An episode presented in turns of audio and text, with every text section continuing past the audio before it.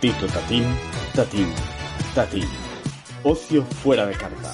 El programa para dar a conocer el ocio alternativo y engancharte a él.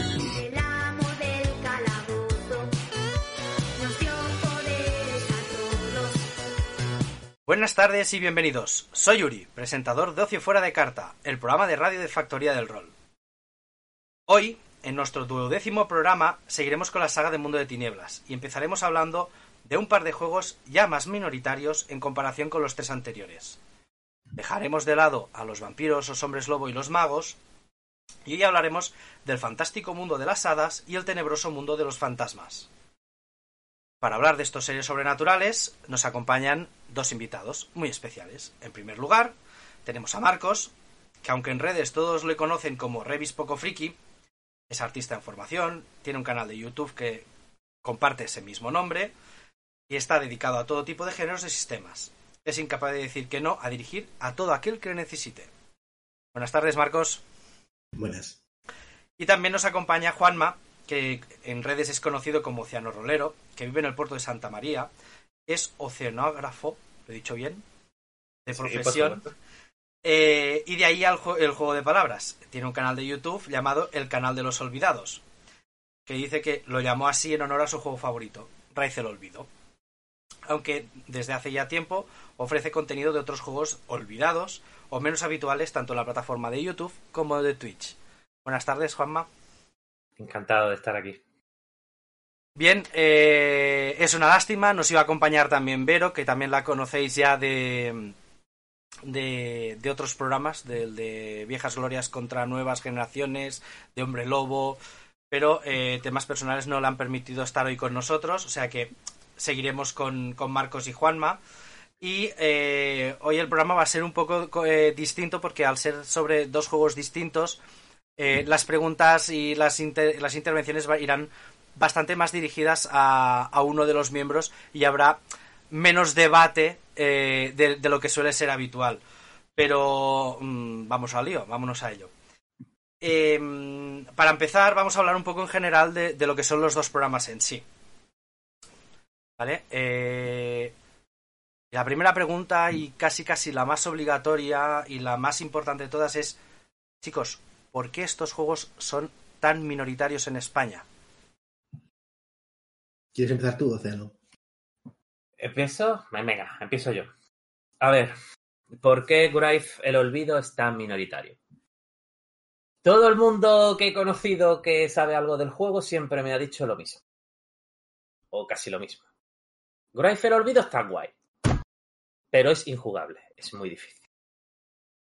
Y yo creo que creo que fue la propuesta que en, los 90 supuso el juego, ¿vale? Era tenía bastantes cuestiones que tal vez hoy no nos, nos parecen más habituales, como el tema, por ejemplo, de la narración compartida, el tema de, por ejemplo, de ir generando el trasfondo y el recuerdo de tu fantasma a medida que vas jugando a través de las pasiones, cosa que hoy que en juegos que van por aspectos como Fate e Hitos es muy normal, pero a lo mejor en los años 90 eran cuestiones eh, más raras.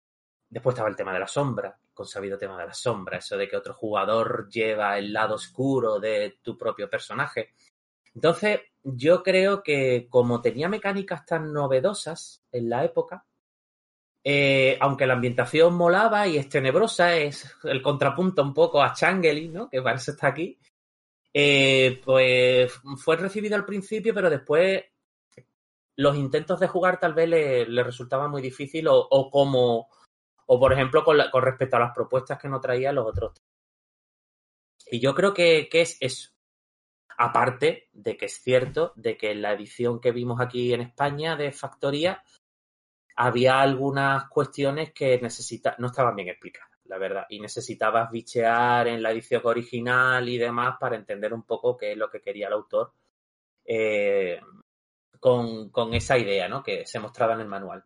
Y yo creo que sobre todo es eso, que la propuesta era bastante diferente y, y eso que, creo que fue siempre esa- eso fue lo fundamental, creo yo. Completamente de acuerdo. Vale, pues ya que estás de acuerdo, ¿qué pasó con Changeling? Pues mira, yo particularmente opino que en el caso de Channeling es un poco diferente.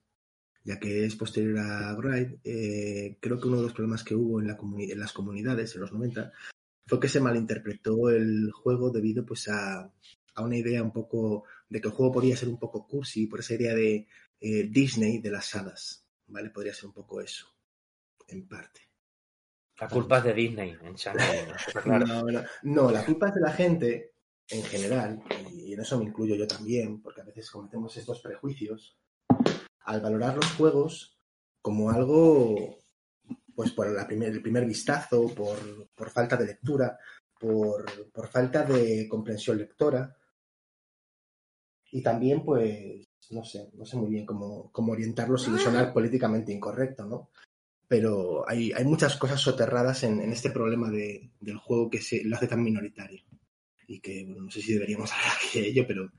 pero Puede ser, también- puede, ser, puede ser políticamente correcto. En, el programa de Ocio Fuera de Cartas, una de las cosas que nos caracteriza, que nos caracteriza es que mm, decimos las cosas por su nombre. O sea, el, sema- el ser políticamente correcto mm, no, no, puede, no debe estar reñido con el decir las cosas tal cual son. Bien, pues yo creo que un poco eh, conceptos masculinos que llegan a pensar que por llevar un hada ibas a ser alguien un poco más, eh, vamos a decir, entre comillas, flojo. Y, y que no es así. Yo he visto jugadores cuando les he propuesto jugar a Changeling, eh, me han venido con excusas, porque es lo que son, eh, diciendo que, que ellos no querían ser un hada Tinkerbell, una campanilla flotante y diminuta, volando por los aires soltando polvo de hadas, ¿no? Yo a eso siempre he contestado, ¿qué malo hay de eso? Ser pequeña, hermosa, fuerte, poderosa, ágil y mágica. no hay nada malo en eso. No hay nada malo en eso. En, en cambio, en cambio, les mola mucho ser toreador. O sea, mm, que alguien me lo explique. bueno, no sé. Eh, de cualquier manera, Changeling, sobre todo lo que se malinterpretó fue, fue eso, el concepto de- del juego, de convertirlo en algo muy luminoso, cuando en realidad es algo mucho más lúgubre, ya que los Changeling beben y viven de las ilusiones y las emociones. Y las emociones pueden ser tanto simpáticas como apáticas, o sea, pueden ser tanto eh, positivas como negativas. Algunas de las mayores pasiones de la humanidad se basan en eso, en, en los miedos y terrores, en las pesadillas. Eso es lo que, lo que te puede ofrecer Changeling como juego. Y creo que en parte es lo que hace que toque ese lado de mundo de tinieblas y de terror personal. Eso, esa es mi aportación, ¿vale? Pues mira, ya que te has, ya que te has puesto, vamos a, a las- a la siguiente pregunta que tengo, que tengo planteada. ¿De qué va el juego? ¿Cuál es la finalidad de Changeling? Bien, ahora me toca empezar a mí. Bueno, pues Changeling es un juego que plantea la lucha contra la llegada inminente del invierno. El invierno es todo aquello que acabará con las ilusiones del mundo de tinieblas. Las hadas vigilan proteger el ensueño y esta realidad, eh, bueno, proteger, sí, salvaguardar el glamour, que es la esencia pura de las ilusiones y las pasiones, esa energía que brota de los seres humanos cuando estos se ven inspirados por las hadas o, o en sí mismos, por su propia naturaleza creativa, y no solamente en lo creativo, sino también en lo ideológico. Los pensamientos tienen poder y se reflejan en el ensueño, como quimeras o pesadillas. ¿Y en Raid? ¿Océano? ¿Qué, qué, qué es lo que propone? ¿Qué es un Grave, no?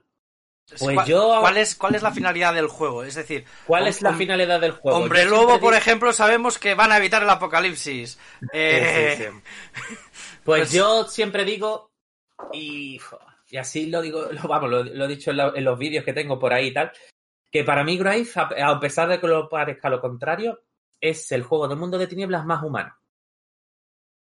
¿Por qué? Porque en él lo que estás interpretando es el alma de un hombre que no quiere ser olvidado, quiere ser recordado. Y que ahí tiene cadenas que se llaman grilletes y tiene asuntos inacabados que hacen que, que su alma siga morando entre nosotros, oculto a nuestros ojos, y que de alguna manera quiere, quiere decir, oye, que estoy aquí, que sigo aquí, que no me olvides. sea, que la, final la finalidad del- de un personaje de Raid es que no le olviden. Efectivamente. Ah, de, de ahí podemos sacar la conclusión de que los, de que los fantasmas mm, están asustando y tocando la moral a la gente, más que nada en plan de, oye, no me olvides que estoy aquí, estoy aquí, hey, estoy aquí. Entonces, pues eso, básicamente eh, es eso. Es cierto de que hay muchos fantasmas que buscan, buscan un concepto que se llama la trascendencia, que sería como la reencarnación, que eso sería resolver todos los asuntos que le atan aquí para volver a, a reencarnarse y vivir una nueva vida, ¿no? Eso sería como, como la Golconda en vampiro, ¿no? Pues eso sería el fin último, ¿no? Y, pero eso hay que hacerlo bien. Y esos son los objetivos y el motor que anima a tu personaje de Grave a seguir hacia adelante, a resolver tus asuntos, tus pasiones y tus ataduras, resolverla bien y no que se destruyan y que caigan en el olvido, porque eso conlleva tu desaparición. Em, ¿Cómo se relaciona un Raid con el resto de seres sobrenaturales? Es decir, hombre lobo y vampiro nos queda muy claro que son enemigos hasta la muerte. mm, un hombre lobo cuando ve un vampiro mm, su única finalidad es eh, mm, hacer carne picada con él, eh, descorcharle la cabeza como una botella de champán. Eh, los Raid, ¿qué tipo de relación tienen con los otros seres sobrenaturales? Pues bien, depende. En realidad no hay, no no hay un perfil tan marcado, ¿vale? Como por ejemplo pueden ser los vampiros y los lobos, ¿no? Que parecen condenados a no entenderse, ¿vale? Y que son enemigos. En Grave depende mucho. Por ejemplo, eh, no es lo mismo tal vez eh, la visión que tiene un Grave de un Giovanni que viene aquí prácticamente a capturarlo y a aprovecharse de su poder por ejemplo, que la que puede tener con un Sluat, por ejemplo, que son capaces, que, que es un linaje de Changeling, que son capaces de hablar con, con los fantasmas. Un Sluat puede ser un aliado importantísimo para resolver esas pasiones y esos grilletes que atan al fantasma, ¿no? Porque lo primero es que hay una criatura sobrenatural que es capaz de comunicarse contigo, ¿vale? Sin que tú tengas ese arte para, para, para comunicarte con ella, ¿no? Entonces depende mucho. Eh, hay, puede haber relaciones con todo, por ejemplo, con los hombres lobos, los caminantes silenciosos, por ejemplo, es una de las tribus que, que más fácil tienen eh, pues acceder a esa umbra oscura, que es el mundo subterráneo donde se donde, donde habitan los Wraith, ¿no? O, por ejemplo, con magos, así, por ejemplo, entraría los eutánatos, por ejemplo, podrían ser un, una, una cábala que podría tener bastantes relaciones con Grave, pero lo dicho, no hay una. A priori, no hay una relación positiva o negativa. ¿Vale? No tiene por qué ser.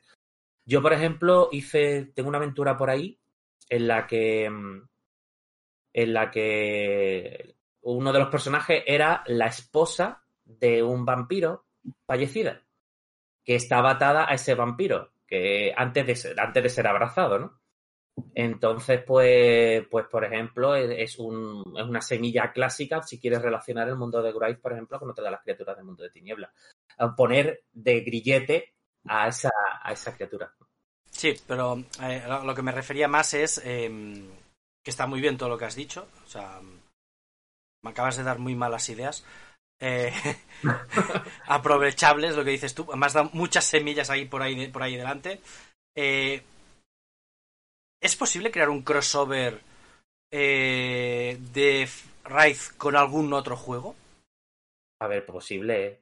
Pero ahora te digo yo, ¿es posible hacer un crossover de lobo con vampiro o de con mago? A mí es que en el mundo de tinieblas los crossover, es decir, que cada, que cada jugador lleve en una una, una raza, a mí me parece que a mí no me gustan demasiado. ¿eh? Yo lo he hecho una vez y no me gusta demasiado. Yo, para, para, no, no me refería bien bien a eso. Yo para eso digo siempre que existe el sombras, eh, sombras, sombras profundas de no solo rol.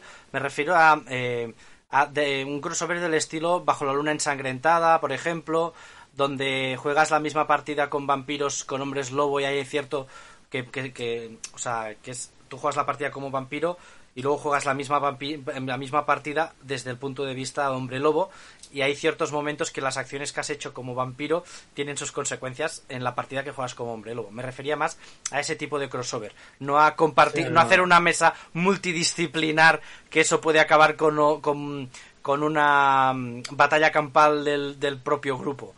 ¿Vale? Eh, me refería ¿qué ma- más, más a Sí, ese sí, tipo. sí, te entiendo, te entiendo que sean dos grupos diferentes, dos historias diferentes, o el mismo grupo, pero un día toca interpretar vampiros y otros lobos, ¿no? Sí. Eh, a, a eso te refería. Claro que, claro que es posible. Claro que es posible, como con cualquier otra, otro juego de mundo de tinieblas.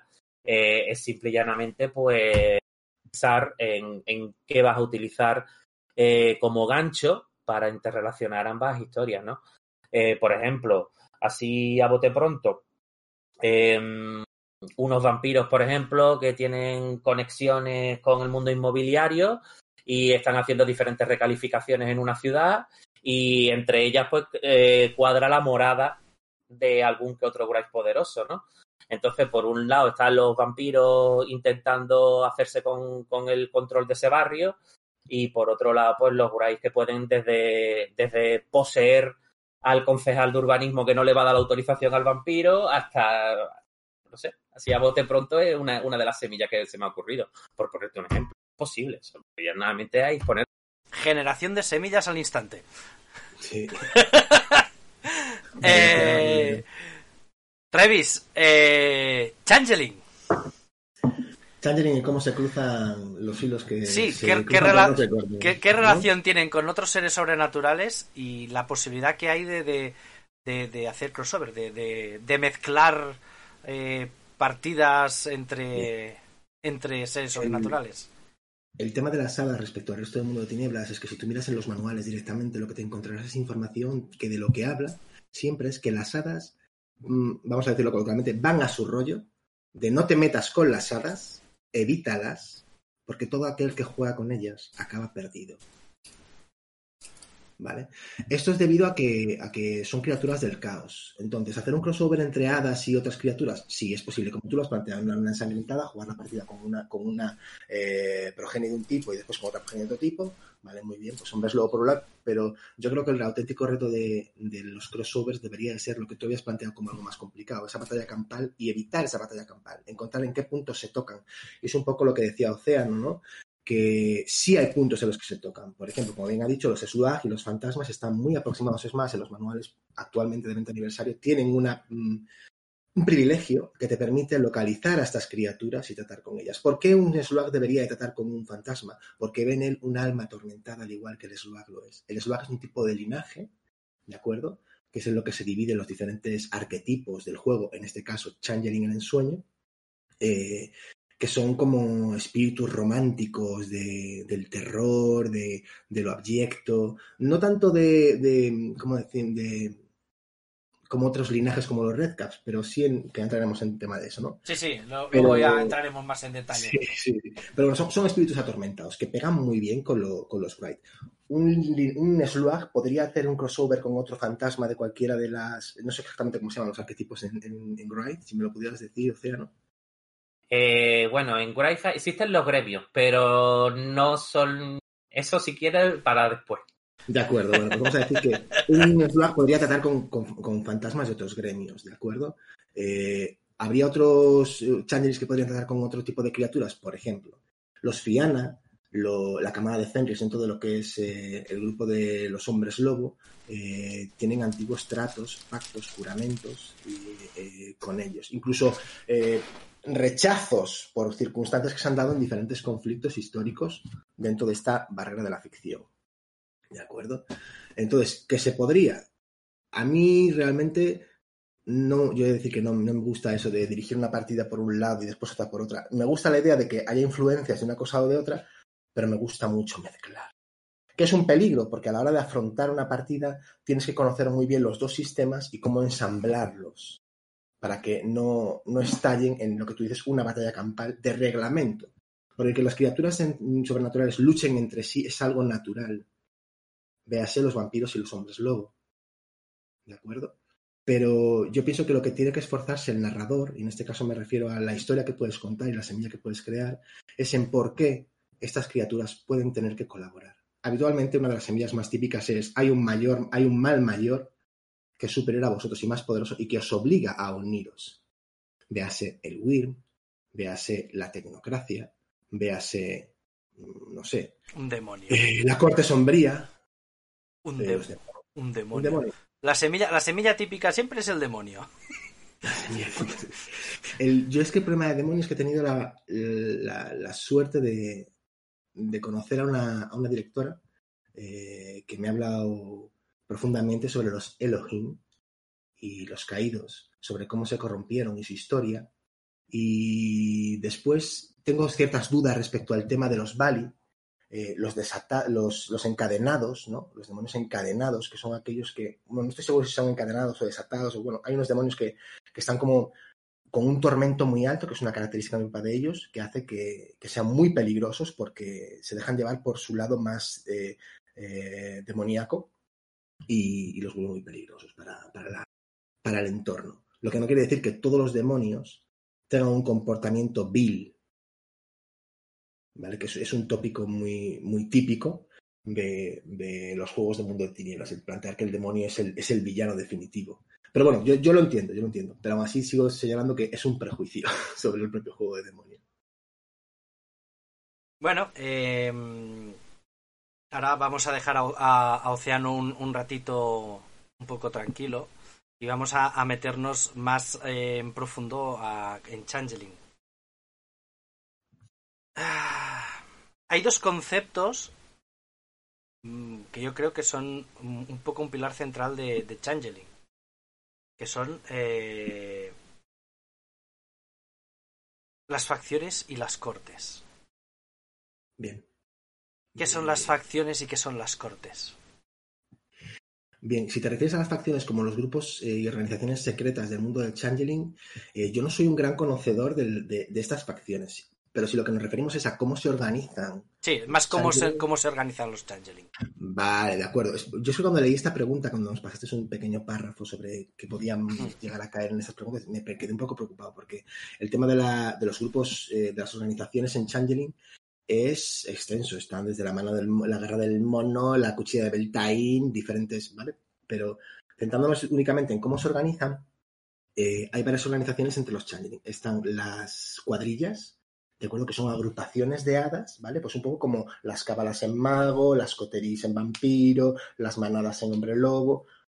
Habitualmente suelen ser cuadrillas. Hay otro término que también se utiliza en otro tipo de organizaciones que son los séquitos, que es un término más moderno de 20 aniversario que habla sobre esas organizaciones que abarcan los grupos de únicamente de nobles. ¿Vale? Porque en, en Changeling están los plebeyos y los nobles, que distribuyen gran parte de la política del juego. También hay grupos que son considerados eh, círculos de juramento, que son changelings que son una, una cuadrilla, pero que además se agrupan bajo un juramento, ya que aquí las palabras tienen mucho poder. En el juego de changeling, la palabra, el nombre verdadero, todo eso tiene mucha relevancia.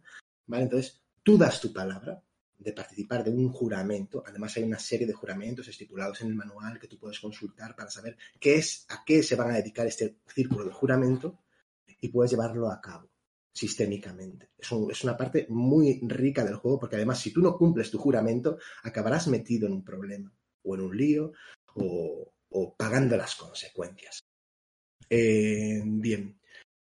Después, las cortes son la corte oscura y la corte luminosa principalmente, ¿de acuerdo? Ya entraremos después en otro tipo de cortes, pero estas lo que dividen son eh, los estadios de, del tiempo que pasa en el mundo de tinieblas entre lo que son, creo que eran los... mm, iba a decir equinoccio, pero no sé equinoccio es... Solsticio. Entre los solsticios de verano e invierno, creo que son. Correcto, Bueno. sí. Bien. En esos periodos, una de las cortes gobierna. En el de verano a invierno, gobierna la corte luminosa. Y en el del eh, invierno al verano, gobierna la corte oscura. Y aún así, hay un día en el año en el que gobierna la corte sombría. ¿Vale? Eh, la corte luminosa, y bueno, parafraseando un poquito, porque yo no soy partidario de leer el libro nunca en directo, ¿vale? Eh, por motivos de licencia. eh, la corte luminosa aboga por conceptos romanticistas sobre el amor, la ideología del el valor de la belleza, y no una belleza estética de, o más bien em, mundana, sino una belleza, eso, estética, estética, una belleza en todo, la elegancia, podríamos decir. También la ideología del de el, el poder de tu palabra, el de que siempre cumplirás tu palabra, entre otras, son los valores que la corte luminosa, por los cuales la corte luminosa aboga. Mientras que la corte sombría, por su parte, considera que el honor es una mentira, que, que el placer personal ha de ir antes que eh, los valores, eh, no populares, pero sí el yo antes que, el, que lo demás, que, que- el resto. Como una idea un poco, no voy a decir egoísta, pero sí traída hacia la modernidad. ¿vale? No quiere decir que la corte oscura sea, una, sea un concepto moderno, porque es tan antiguo como la corte luminosa. Pero sí aboga por esas ideas. Y aún así creo que se me olvida algún que otro, como por ejemplo que el glamour es libre, esa energía que fluye, que para ellos es infinita, ellos la manejan con toda libertad. No temen que algún día pueda agotarse la ilusión de la humanidad. Y justifican sus saqueos o sus, eh, su influencia sobre la humanidad de esa manera, para intentar no preocuparse de lo que se les está viniendo encima. Aún así, la corte oscura es mucho más popular que la corte luminosa en muchas ocasiones. No sé por qué. No, a ver, yo, yo tengo un pequeño ritual en, en mis partidas de Changeling, concretamente, que siempre practico, que es un pequeño examen en el cual yo a los jugadores, de una manera u otra, integrado a partir de la historia, les propongo que me respondan cuál es su opinión al respecto de cada una de las partes de, este, de estas pequeñas ideologías, ¿no? que son cuatro en cada una de ellas. Y según lo que me contesten, yo les digo si son luminosos u oscuros sus personajes, ya que la corte a la que perteneces determina tu legado. Y el legado en Changeling es lo mismo que la naturaleza y el concepto. Es una idea dual, ya que todo Changeling trans... se viene de un lado o de otro, de la corte oscura, de la corte, bueno, de, de su legado oscuro a su legado luminoso, según las circunstancias, que habitualmente suele ser cuando un legado no cubre tus necesidades o, se pone en duda en tu, en tu existencia, te abrazas al otro. Y siempre suele darse por cuestiones, eh, vamos a decir, traumáticas o que te sobrecogen. La pérdida de un ser querido ante una derrota por el fracaso personal podría llevarte a transformarte a tu legado oscuro. Cuando un jugador llena su ficha, ha de ser muy consciente de este paso, ya que eh, tiene que plantearse de algún modo el psicodrama de qué pasaría si mi personaje, que yo quiero, yo decido que sea de la corte luminosa y tenga un legado eh, que sea como muy eh, de paladín, por ejemplo, que no estoy seguro de si el legado paladín existe, creo que sí, pero bueno, no, me, no caigo ahora en todas las palabras que tiene el juego porque tiene un vocabulario muy rico. Llegado el momento de que tú fracases en tu, en tu pose de paladín, ¿qué va a pasar contigo? En ese momento tienes que plantearte qué vas a elegir que sea tu legado oscuro. A lo mejor puede ser un, una bestia, ¿no? Que es un legado de los oscuros, que hace que tu personaje se vuelva un poco más, un poco más, no, se una persona temeraria, vulgar, grotesca, animal. No animal literalmente, sino que eh, no acabe de convertirse en alguien eh, humano o antropomórfico. o, antropopsíquico, no sé si cuál sería la palabreja para decirlo, ¿no? Que tuviera una mentalidad de persona. Y eso son un poco lo que son las cortes y el cómo se organizan los changelings. Sobre la corte sombría, a mí no me gustaría hacer spoilers, yo recomiendo a la gente que indague en el juego. Sé que ahora mismo es complicado, a pesar de que el 20 aniversario es muy enriquecedor, ha abarcado gran parte de todos los manuales que se han traducido en castellano y en inglés, eh, y o que no se han traducido al castellano porque estaban en inglés. Y es un buen manual, es un manual que además ha popularizado mucho el juego, porque aunque digamos que antes no se conocía tanto el Changeling o los 20 aniversarios han dado cabida a que la gente sepa de su existencia, quiera hacerse a través del coleccionismo con estos manuales y estos coleccionistas puedan tener acceso a esta información que yo siempre digo, hay que consultar. No nos obsesionemos con leernos el manual, hay que abordarlo a través del índice, y es lo que yo recomiendo, y sobre todo consultar lo que es el drama del juego, lo que es el sistema, cómo se resuelve el drama, pero también el lore, porque la ambientación en sí son las partes principales, que digas, no, es que eso es la gran parte del libro. El 20 aniversario es muy gordo, tiene muchas más cosas que te ofrece el juego para a mayores. ¿Tú eres de la opinión de la opinión de otros invitados que han venido de que los 20 aniversarios solo son herramientas de colección?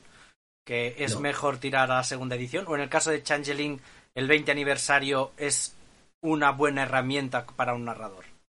Vale, físicamente es eh, El ¿Es tocho, esto? el ¿Vale? tocho, el Esto tocho es el padre. aniversario.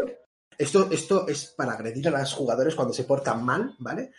Radicalmente, pero he de decir que a mí me encantaría que las personas que tienen actualmente la licencia de, de- de estos juegos eh, dedicaran un poco de tiempo a plantearse el hacer eh, ediciones de bolsillo, como hicieron con Mundo de Tinieblas de Vampiro, o con, ¿vale? Porque son muy llevaderas, no las, no las em, destrozas tanto y se pueden abrir mucho más. Yo es que, es más, tengo varias ediciones de bolsillo. Sí, no, que, Y- no, que, que- que para gente que cometió el error como yo, de que cuando salió el mecenazgo de vampiro me cogí el, el libro con los bordes plateados y la tapa de cuero y que Sí. no lo abría por miedo a que se me rompiera y cuando salió la versión de bolsillo fue en plan de ¡Ah! tapa blanda, tapa blanda, este me lo puedo cargar y Claro, rápidamente lo cogí y tengo el otro ahí para hacer bonito en la estantería, coger polvo, porque es lo único que hace, coger polvo y hacer bonito y luego usas el otro, que es más llevadero, como dices tú, ¿no? Pero me refería, me refería más en, por ejemplo, esto es un comentario que ha hecho Justicar en varios de los programas que ha estado, en, y además es muy recientemente en el de, en el de Mago, que dijo que, claro, el tocho de Mago, que son casi 700 páginas, que es, leerse ese libro es infumable. Que quien quiera narrar Mago, que coja la segunda edición o la edición revisada de Mago, donde se explica exactamente lo mismo en cuatro libros diferentes Claro. y te ahorras mm, muchas opiniones personales del, del recopilador de Mago, eh, que al final son muchas páginas. En el Changeling, en el Changeling claro. 20 aniversario es más útil o añade demasiada paja al juego en sí. Es que añaden más, y aún aquí, y aquí te digo una cosa, yo aquí estoy hablando solo, pero te digo una cosa, Océano Rolero es un gran conocedor de Changeling, podría estar aquí, bueno, ya no solamente justificando lo que yo pueda decir, sino hasta corrigiendo. Pues, O sea si Océano, ha- si hace si- falta, si- Océano- No, no, no, no. Yo siempre digo que Estigia respeta la soberanía de Arcadia. Muy bien. Desde aquí me quito el sombrero de copa. Bien, entonces, lo, lo que diré es que, mira, Changeling, el 20 aniversario, ha aportado muchas cosas a mayores, como la idea de cómo crear nuevos linajes, eh, un montón de artes que antes no, no eran tan conocidas o que no, no eran accesibles. El problema que tiene Changeling es que gran parte del- de los manuales de Changeling no fueron traducidos al castellano. Hablando siempre de que la gente no tiene por qué saber otro idioma que no sea el suyo. Que es muy bonito aprender idiomas, no voy a decir lo contrario. Pero por eso yo consumo libros en castellano, porque se me hacen más accesibles. No quiere decir por ello que no, que no sepa inglés o que. ¿Vale? El otro problema que tiene es el que. eh, esto está descatalogado. Conseguir un manual de estos, físico, es complicado. Si hablamos de PDFs, en aquella época no había PDFs de estos juegos. Y actualmente lo que sí se, se trabaja mucho es con. Vamos a llamarlo por su nombre, con la piratería. Eh, algo con lo que yo no estoy de acuerdo. Yo puedo comprender que la gente tenga un montón de PDFs en sus ordenadores en particular y todo eso, pero si vas a jugar a un juego, hazte con el físico, aporta tu granito de arena al, al, al mercado del horror, que es un mercado muy pequeño, no es un mercado de grandes multinacionales que trafican con lo que sea. No va de eso. Entonces, mmm, yo tengo PDFs y tengo los físicos de esos PDFs. Cuando un juego me interesa, lo, lo, lo, tengo, lo consulto porque creo que son manuales y los manuales son para consultar. Esto no es una novela. Es que, es que ahí te doy totalmente la razón. O sea, esas 700 páginas de Mago no son para estudiarse una oposición. O sea, no necesitas leerte las 700 páginas de Mago para dirigir Mago. Igual que no necesitas leerte el tocho de Changeling, que también es uno grande. Para, para hacer eso. Plantéate, por ejemplo, una historia de corte luminosa durante el verano y, y, y lánzate a dirigir Changeling sin necesidad de, de haberte empolleado la corte oscura con Mm. todas tus artes. Eh, Por poner un ya si queréis al final hablamos de, de, teoría, de teorías editoriales, ¿vale? Porque esto daría, esto daría para hablar programas, programas y programas. Aunque yo, yo comparto, ¿eh? yo soy de... eh, para narrar eh, me es mucho más cómodo tener el PDF, pero eh, soy consumidor de libros. O sea, yo el problema que tengo es que en mi casa falta espacio para libros. Y tengo cajas de libros que no las abro porque en mi casa no hay espacio y no hay estantes suficientes para minis, coches de Scalestric y libros. Lo siento. tengo, tengo que repartir espacio.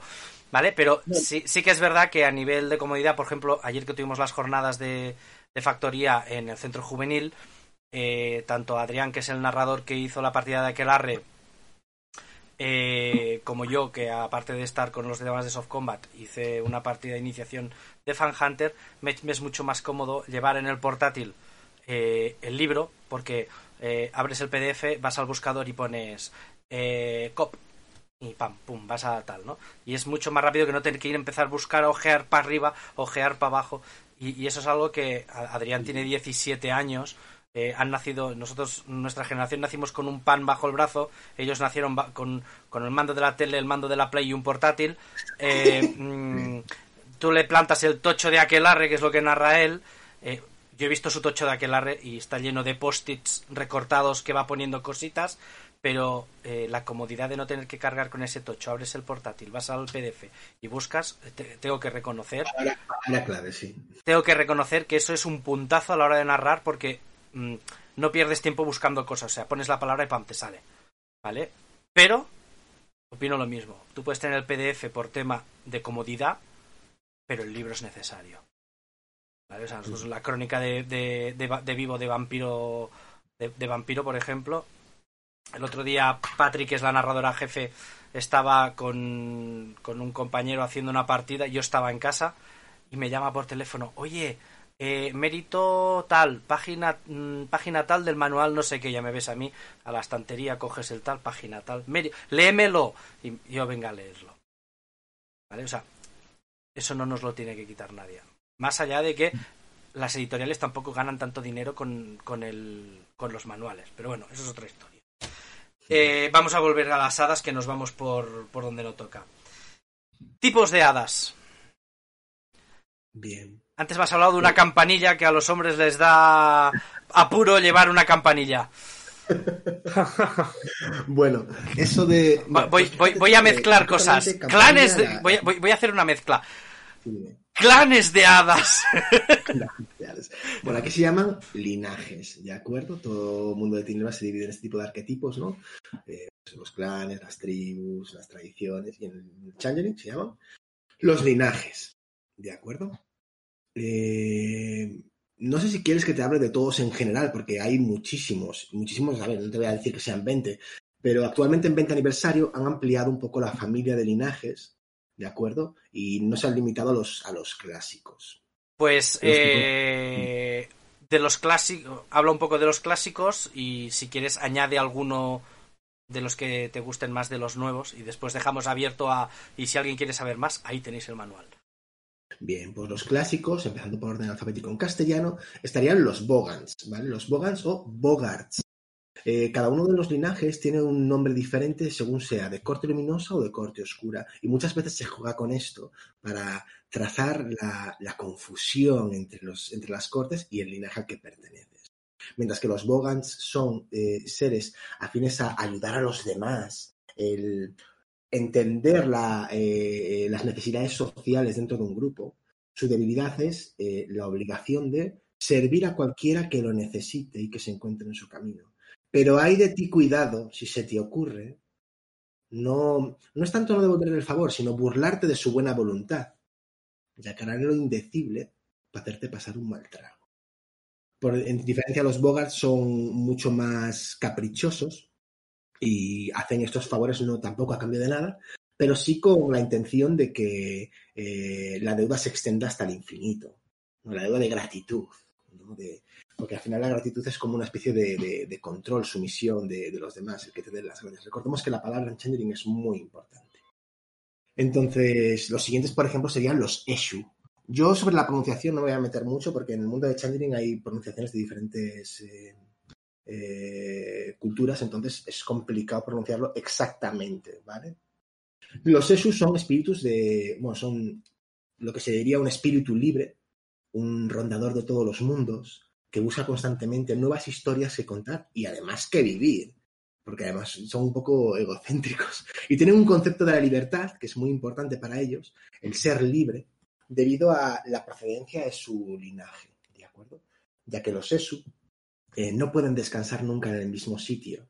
O, dice, o es una excusa una, una leyenda que cuentan sobre, su, sobre el primer Eshu, que engañó a la muerte.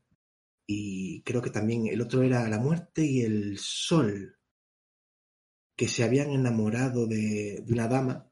Y Eshu, al conocerla, se enamoró también y engañó tanto a la muerte como al sol para, para que éste, pues, se quedaran en una sala aparte sin sus objetos mágicos. Y él le robó sus objetos y a la chica. Entonces, para que la muerte no les pille y el sol tampoco les alcance, nunca dejan de moverse y por eso nunca descansan en el mismo sitio. Eso cuenta su leyenda. Siempre están contando historias, tienen una facultad muy útil, que es que siempre que aprenden una nueva historia, al final de una historia ganan un punto de experiencia, que es muy útil. Ese, ese raspado de experiencia que te da ese punto de agilidad o de... Ahí lo tienes, con él eso lo puedes conocer. Ahí me acaba de venir a la cabeza eh, Bilbo Bolsón. sí, ¿no? El camino, la idea de la vuelta y todo eso. ¿no? Exacto. Muy bien. Pues sí, posiblemente, pero bueno, la idea de, de estar constantemente caminando. Y su defecto es que son temerarios. Siempre están metiéndose, buscando el camino más peligroso para. para- bueno, no, el, el peligro les viene a ellos. Es algo casi traído por cosas del ensueño, que es una frase mucho de mi mesa, ¿no? Cuando algo ocurre ya no es lo hizo un mago, es, son cosas del ensueño. Después de los eh, Eshu. Oh, no me lo sé de memoria. Están los Knocker. Los Knocker, que, que son grandes favoritos entre los favoritos de mucha gente, ¿vale? Por su mal carácter, su espíritu Yo, perfeccionista. yo, Knocker, yo soy Knocker. Yo soy Yo. Knocker. Yo soy Bogan. Yo soy Bogan. Por eso no puedo decirle que no a nadie que me diga, oye, yo quiero jugar a algo. Y yo, venga, vamos a jugar. Después me pasa lo que me pasa, que acabo con 20.000 partidas y no hay quien, no dirija tanto. Bueno, los Knocker, que son espíritus pues eso, muy, muy perfeccionistas, y es, su gran defecto, ese, esa búsqueda de la perfección que les lleva siempre a encontrar un error en cada cosa. Además son eh, muy mal hablados en general, tanto luminosos como oscuros, y tienden a, le llaman knockers porque tienden a golpear tanto verbal como físicamente a los objetos, eh, sus compañeros y todo lo que encuentren por delante, ¿no? Eh, mm, picando a, todo el mundo. Es un poco la- esa naturaleza que tienen los propios knockers, ¿no? Además de que son mm, prácticamente los únicos que pueden forjar eh, quimeras, ¿vale? Que es, una, es como algo natural suyo y único suyo. ¿Vale? Cosa que a mí particularmente nunca me ha quedado claro esto de la, de forja de las quimeras, ya que eh, tienen una trifulca muy, muy, ya muy extensa e histórica con los Bogans, con comentarios como nosotros hacemos el auténtico arte, mientras que los Bogans hacen eh, como, sí, muchos, muchos eh, tacitas y menajes, pero son todas una caca. Dirían eso con palabras mucho peores, ¿de acuerdo? Mientras que ellos hacen pues objetos únicos, de, gran belleza, intransferibles, bueno, la leche, ¿no?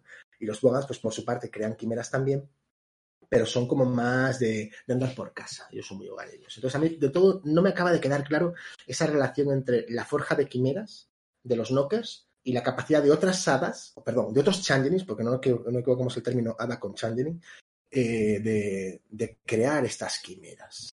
Y, y no es crear, es que la palabra concreta es forjar quimeras. ¿vale? Después estarían los Puka, que también son unos grandes favoritos en el mundo changeling, porque tienen la capacidad de transformarse en animales. Son espíritus protectores de, la, de, de los, de los niños, no les gustan que, que hagan daño a los niños. Aunque esto también lo han transferido a otro linaje, no nuevo, pero sí que ha sido añadido a la lista de, linajes clásicos de changeling en que son los pixies, ¿vale? Y estos pukas, sin pasar a los pixies antes, eh, pues tienen la capacidad de cambiar de forma y además de ser grandes confidentes. Pero su mayor flaqueza es que siempre mienten. Son mentirosos compulsivos, engañabobos. A pesar de todo, esta capacidad de ser un confidente eh, muy preciado tiene la facultad de que al rato de estar hablando contigo, tú les estás contando su vida. Es la típica persona o la típica, la típica criatura que tú le estás hablando y no te das cuenta de que le estás contando tus secretos, tus anhelos, tus miedos. Y él está. "Sí, sí, sí, sí, sí". Exacto, apuntándolo todo. Los Redcaps. Los Redcaps. mm, bien. Mi queridísimo Redcap, no es que seas malo, es que te han creado así. es que te han creado así. Son espíritus que vienen del reino de las pesadillas, ¿de acuerdo? Ellos se arrastraban por el lodo, fueron expulsados. Eh, son espíritus que están eh, eh, buscando la revancha porque, porque han caído en lo más bajo y saben lo, lo más oscuro y lo, lo terrible de este mundo, ¿de acuerdo? Y no son las pesadillas tipo Hitchcock, sino que son las pesadillas tipo Ore.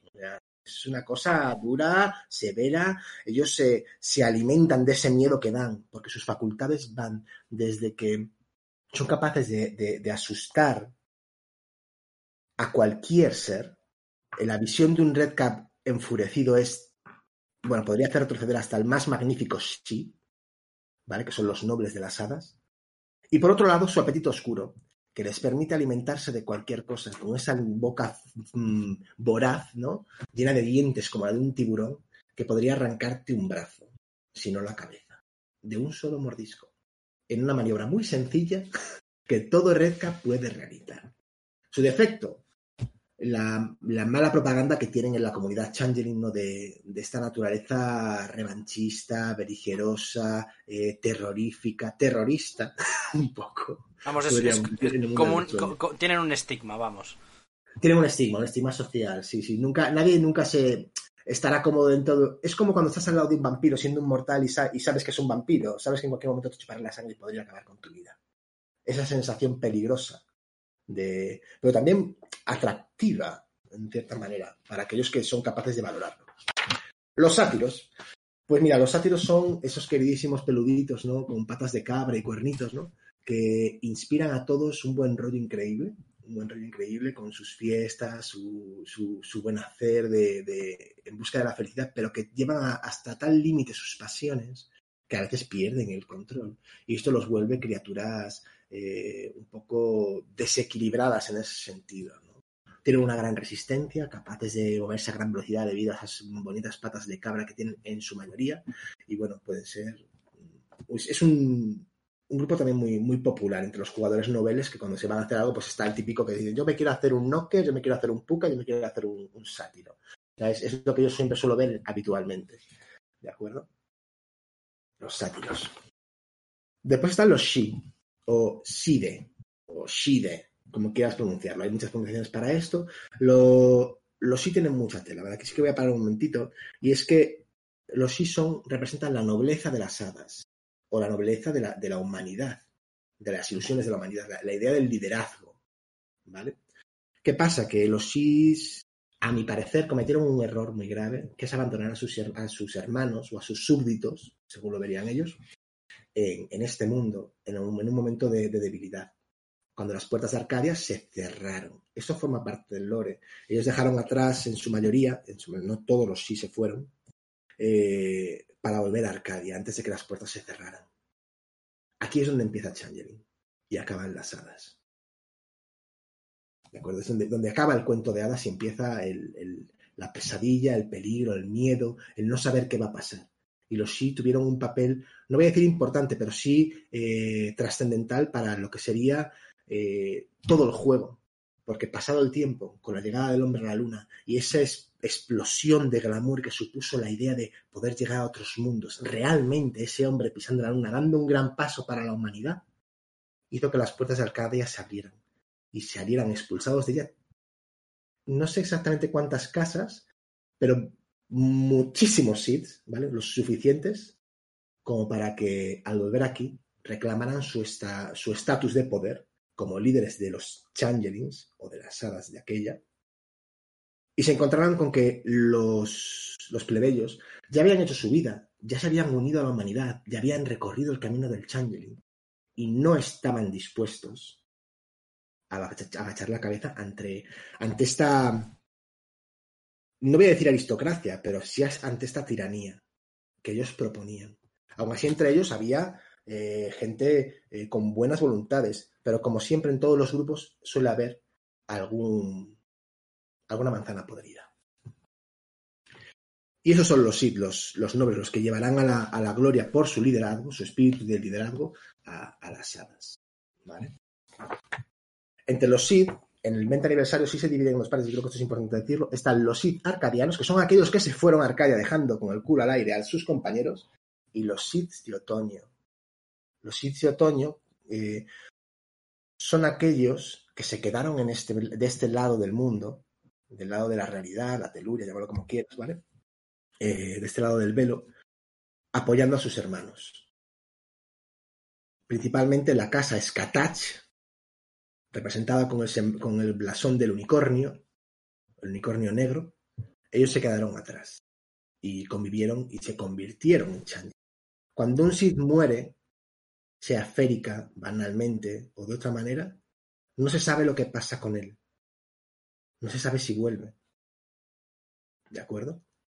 Mientras que los arcadianos sí vuelven. Vuelven otra vez.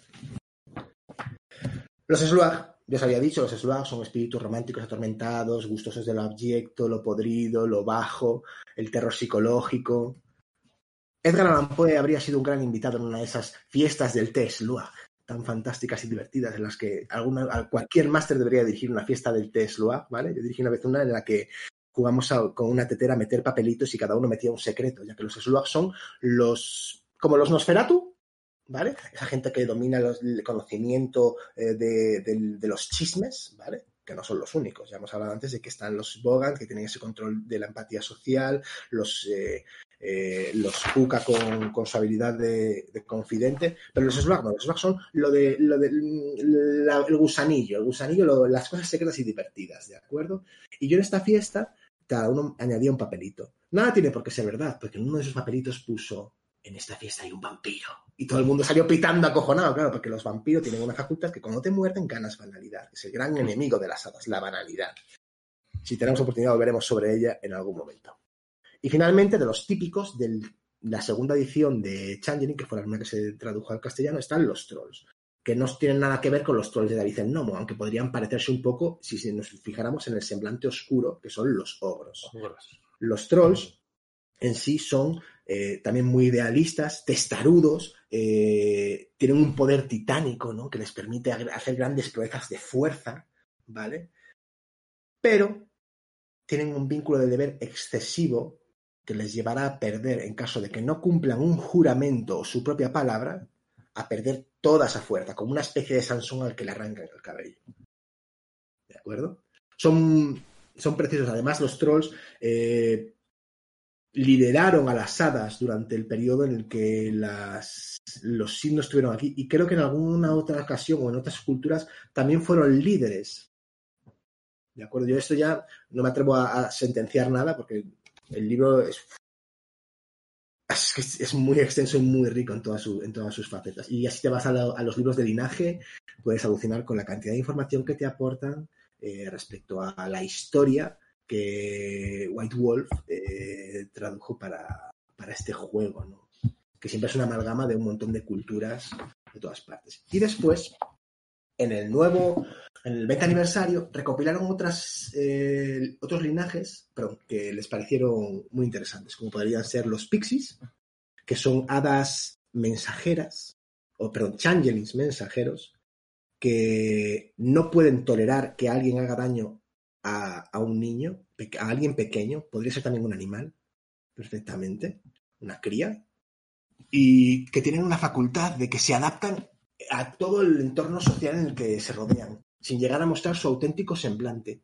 Un pixie, cuando está alrededor de otro grupo de personas, se hace homogéneo con ellos. Si todos somos morenos, él será moreno. Si todos somos viejos, él tendrá rasgos de vejez. Si todos tenderá a pasar desapercibido en la multitud. Lo que no quiere decir que esa sea su auténtica apariencia. ¿De acuerdo? Y creo que su flaqueza es que son cleptómanos. Pero no cleptómanos en el sentido de eh, avaricioso, sino más bien caprichoso. Son espíritus caprichosos que cuando ven algo que les gusta, ¡ay! no se pueden resistir a hacerse con él. Y, entonces pues se lanzan al peligro y se meten en aventuras por, por conseguir esos objetos de una manera u otra, sea física o engañando a otras personas para que lo consigan por él, a cambio de favores. Están los Cluricounts, a los cuales les ha hecho mucho daño el concepto irlandés de eh, los tipos con chapines verdes y, chaquet y ¿cómo se dice esto? Mm, chalecos verdes, ¿de acuerdo? Y sombreros de bombín. Eh, ellos son grandes coleccionistas, amantes de la buena música, el canto, la- las prácticas creativas de estas, pues eso, teatrales. Y, bueno, en su mayoría todos proceden de Irlanda o, de, o suelen venir de Irlanda o de lugares donde hayan ido irlandeses, ¿de acuerdo? Que lo que no quiere decir que sean irlandeses, ¿de acuerdo? Ya que los Changeling, como ya he dicho, cuando fallecen vuelven. Vuelven. La única manera de acabar con un Changeling es matándolo con el hierro frío.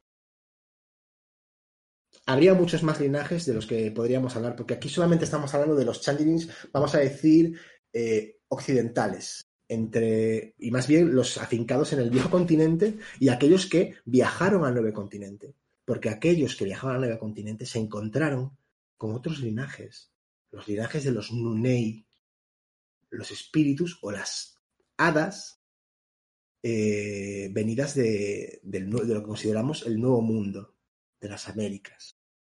Pero no solamente en América, en todo el continente, de norte a sur, había hadas, sino que también estaban los, creo que se llaman los Shen, corrígeme si no, los de la corte de los 8000 sueños o de los no sé cuántos mil Los, los sueños. 100, los 100. 100, exacto. Que son los changelings o las hadas del mundo oriental, de Oriente, eh, del lejano Oriente. Aunque no estoy seguro de si también abarca los de los del Oriente Medio. Lo que sí Eh, claro- básicamente, básicamente son lo de, podríamos considerar China, Japón, eh, creo recordar la India y ese, esa parte.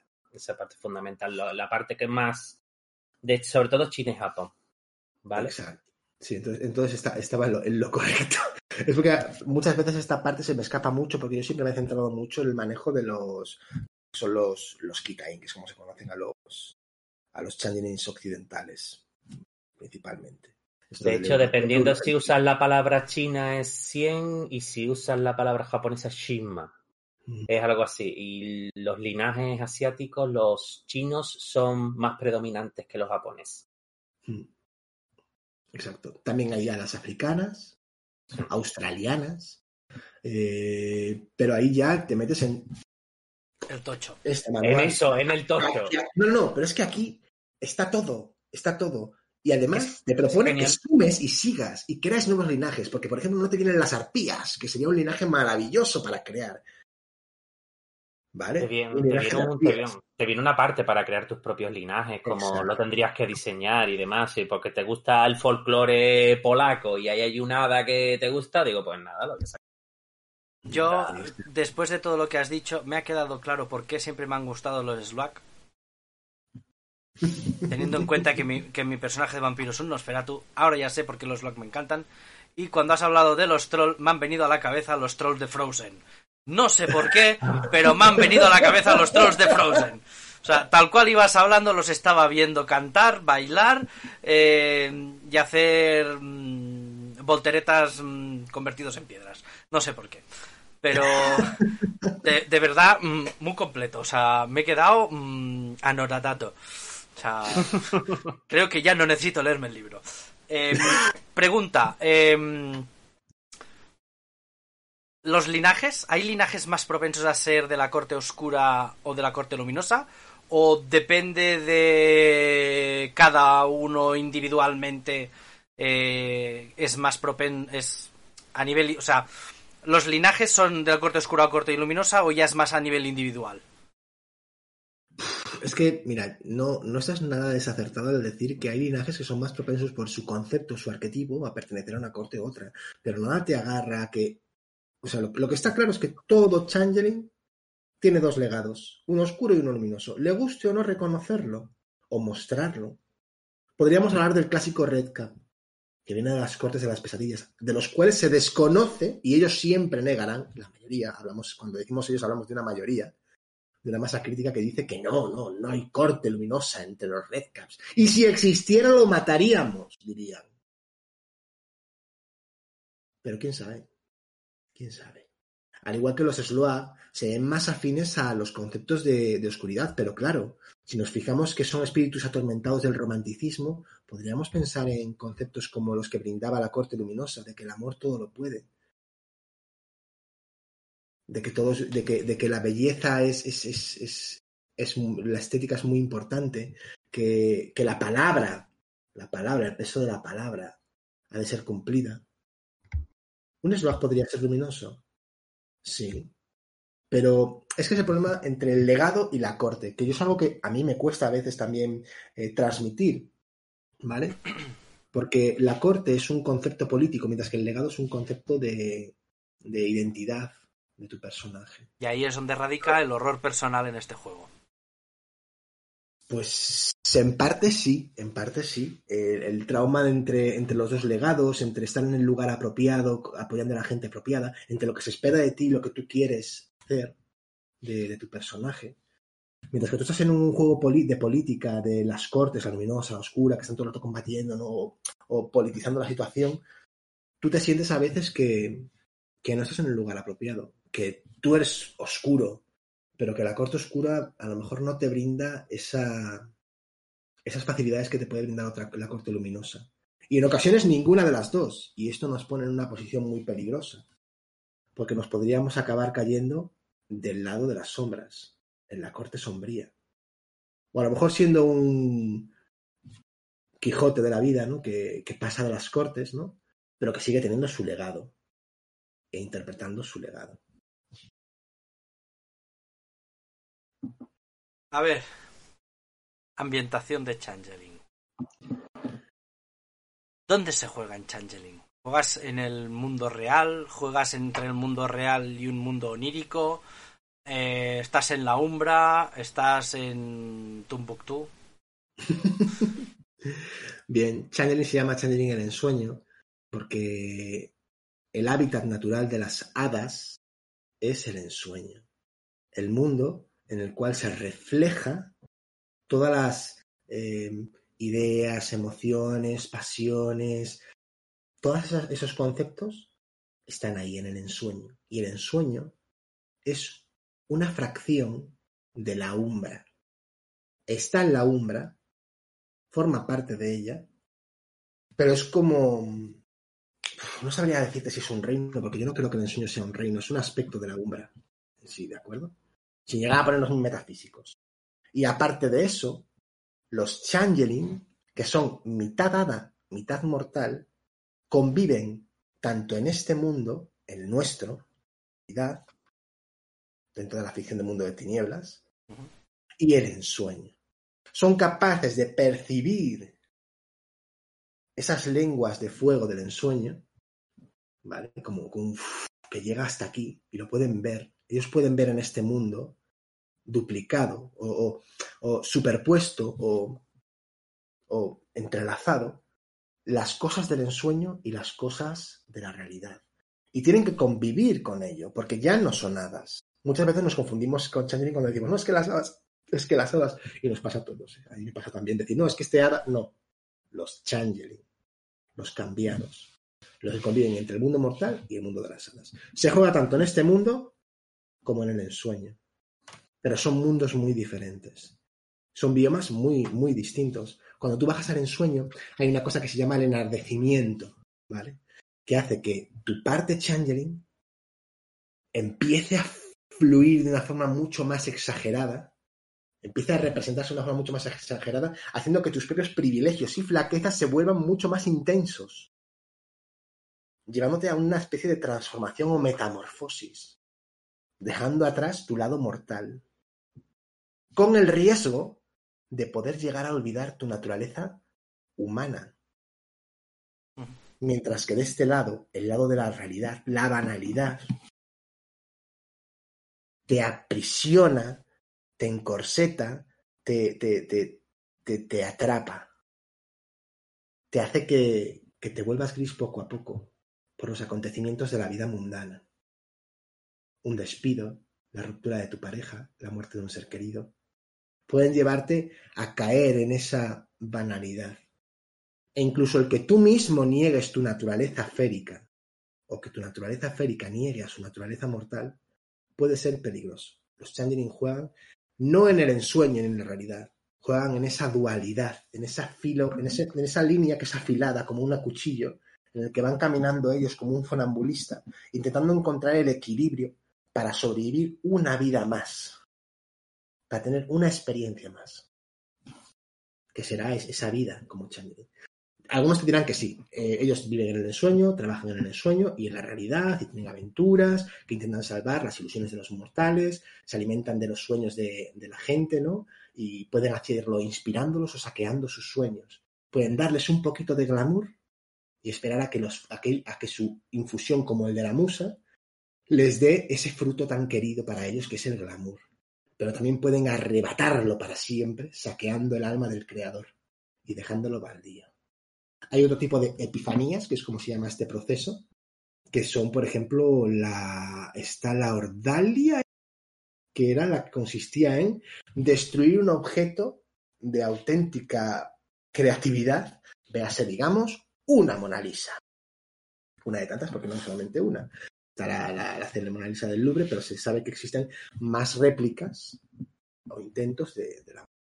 O, por ejemplo, no sé, eh, cualquier obra artística, cualquier obra artística destruida se podría considerar, por un changeling para conseguir su glamour, podría considerarse una ordalia. Y después está la rapsodia, que es cuando haces lo mismo, pero con una persona. Cuando le quitas todo espíritu de creatividad. Algo que está, vamos a decir, prohibido en general. Mm. Como la, esa- es como la diablería, está prohibida. Sí, pero claro, tenemos que entender que tanto la galería como la rapsodia y la ordalia son, y lo de la ordalia no lo tengo tan claro, tendría que revisarlo porque ahora estoy hablando un poco como abuela, abuela lec- lectura volada, eh, son temas muy traumáticos, porque es algo que ya nunca más va a existir. Es como cuando alguien, mira, yo recuerdo que en la facultad, como yo estudié Bellas Artes, yo propuse un ejercicio que se titulaba así, Ordalia, en honor a, este- esta, esta idea, que era regalar páginas de libros de poesía. Yo lo que hacía era abrir el libro y, y le daba las poesías a la gente en la calle. En mi clase de Bellas Artes, eso sonó como algo horroroso, horrible. No abrazaron la, la idea de despojarse del objeto y hacerlo trascender a una simple hoja, a una simple expresión, que es esa, esa página. Es como cuando ves un libro por una página y lees lo que pone. Como si lo hubieras encontrado por buena fortuna. Y eso es lo que yo quería transmitir, ese buen rollo. Pero en mi clase no cayó para nada bien. Ni siquiera mis profesores lo, lo apoyaron. Les pareció un horror, un horror. Eh, finalmente no lo hice porque, claro, hacer un ejercicio que, por el cual no, no apuestan tus, tus educadores es peligroso. Y bueno, al final la cosa quedó en un concepto de idea o una idea fugaz de qué se podría hacer Sí, sí. de algo efímero, de una obra efímera, llevada hasta el extremo. Pero si las hadas viven y juegan en el filo de la banalidad y el glamour. Y no las hadas, vuelvo a repetir, los changeling. Y aún así, bueno, decir que, aunque esto sobre todo es sobre el mundo de tinieblas, para mí changeling es un gran juego, es un juego digno de ser jugado por la ilusión y, lo emocionante que puede hacer. Es un juego que te puede hacer llorar, porque tiene, tiene esa sensibilidad dramática que también considero que lo tiene Pride, porque trata temas muy sensibles, ¿vale? Como son la pérdida de la inocencia, la, pérdida de los seres queridos, de la muerte de la ideología, todo eso, el fracaso personal. No sé, tiene, tiene, tiene un tacto de terciopelo ¿Sabes? Cuando tocas terciopelo, y si lo arañas te da grima. Pero si lo tocas con los dedos, es suave. Es un poco así, es como una. Tiene ese toque metafórico tan, Mm. tan rico. Que a lo mejor en otros juegos no se llega a practicar porque nos ayudan, nos han transmitido, y sobre todo esto es por, por la comprensión oral de, de los juegos de rol en general, por la tradición oral, de la narración, que, bueno, mientras que en Hombre Lobo, pues lo de escabechar y todo eso, con lo que yo no estoy para nada de acuerdo. Hombre Lobo es un juego súper sensible de tratar temas como la familia, que es muy importante. Todos nos merecemos una familia. Y, y Vampiro, ¿no? La inmortalidad, el, el, el, paso del tiempo, el ver la fugacidad de los seres que se van y tú sigues ahí. Es un poco como los elfos. Los vampiros para mí son los elfos del mundo de tinieblas. no vamos a buscar connotaciones a esa, a esa, a esa frase. No, por favor, un respeto para los elfos. Pride for the elves. Bueno, eh, con estas palabras eh, te, voy- te voy a dejar descansar un poquito Vale, gracias. Y voy a voy a, a- a torturar un poco a Océano. Eh, ¿Dónde viven o, o- o cu- cu- cuál es el mundo donde están los Raid? De acuerdo. Pues mira, el mundo donde viven los Wraith. Eh... Uy, escucho un poquillo de eco. Pero bueno. Eh, el mundo donde viven. Sí, sí, estoy escuchando un poquillo de eco. A ver, espérate un momentito. Ah, dale, ahora, a ver, prueba. El mundo. No, el mundo bien, perfecto. Vale, de acuerdo. Pues, ¿dónde íbamos? El, el mundo donde viven los Wraith es conocido como el mundo subterráneo, ¿vale? Y básicamente eh, tiene, está dividido en dos, grandes, en dos grandes partes, ¿no? Por una parte están las tierras de las sombras, que es un reflejo oscuro de nuestra propia tierra y que coexiste en el espacio. Es decir, tú donde juegas de forma predeterminada es en esas tierras de las sombras, en las que tú ves a tus seres queridos, al resto de los vivos, al resto de criaturas de, de si eres capaz de percibir al resto de criaturas de, de mundo de tinieblas, ¿no? Y es como un plano um, paralelo al nuestro y separado por una capa que se llama el manto, ¿vale? Que es lo que impide eh, que haya interactuaciones de un lado y de otro. Lo que nos impide a nosotros ver a los fantasmas y, lo que nos y lo impide a los fantasmas actuar de forma directa sobre las cuestiones del- de la tierra de, la- de los vivos, que ellos lo llaman las tierras de la piel. ¿Vale? Entonces, esa es la primera parte del mundo subterráneo, ese plano paralelo y oscuro al nuestro, tierra de las sombras. Aparte de él está la tempestad. ¿Vale? En la tempestad es donde se encuentran eh, el laberinto, todos los reinos oscuros, las costas lejanas, eh, Estigia, ¿vale? La, primera gran ciudad de, los, fantasmas y donde está, bueno, donde estaba Caronte con toda, con toda su jerarquía y demás. Ese sería, para que no, como acaba de hablar Revis de Changeling, ese sería el equivalente al ensueño en Grave. Y es un mundo aparte. Un mundo que está en la umbra, ¿vale? Eh, de hecho, el que tenga el mapa de 20 aniversario de la umbra, verá que el ensueño está arriba y el- la tempestad está abajo, en la esquina, oscura, con un gran remolino. Pues ahí es donde está, ¿no? La tempestad.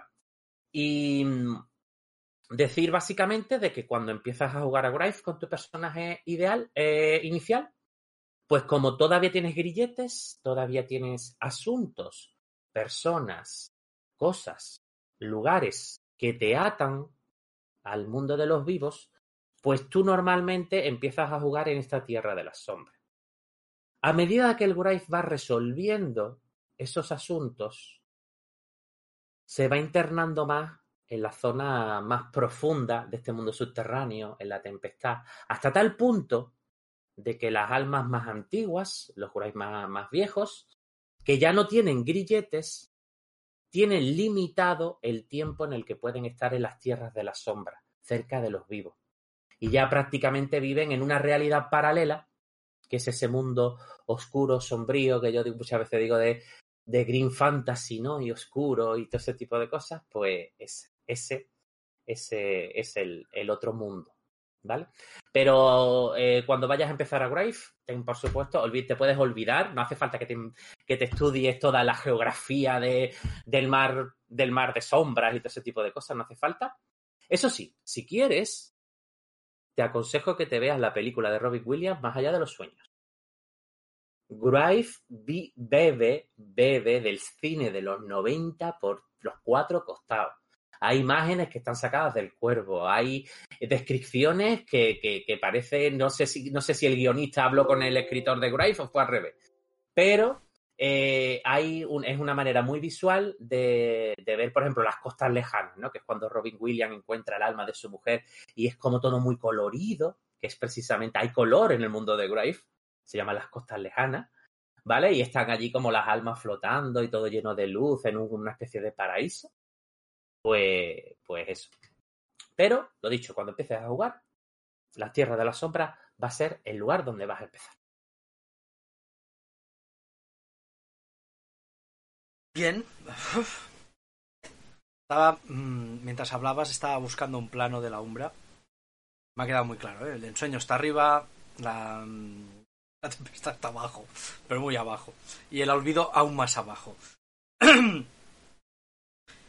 Em, hay un momento eh, que, que, eh, llega al final.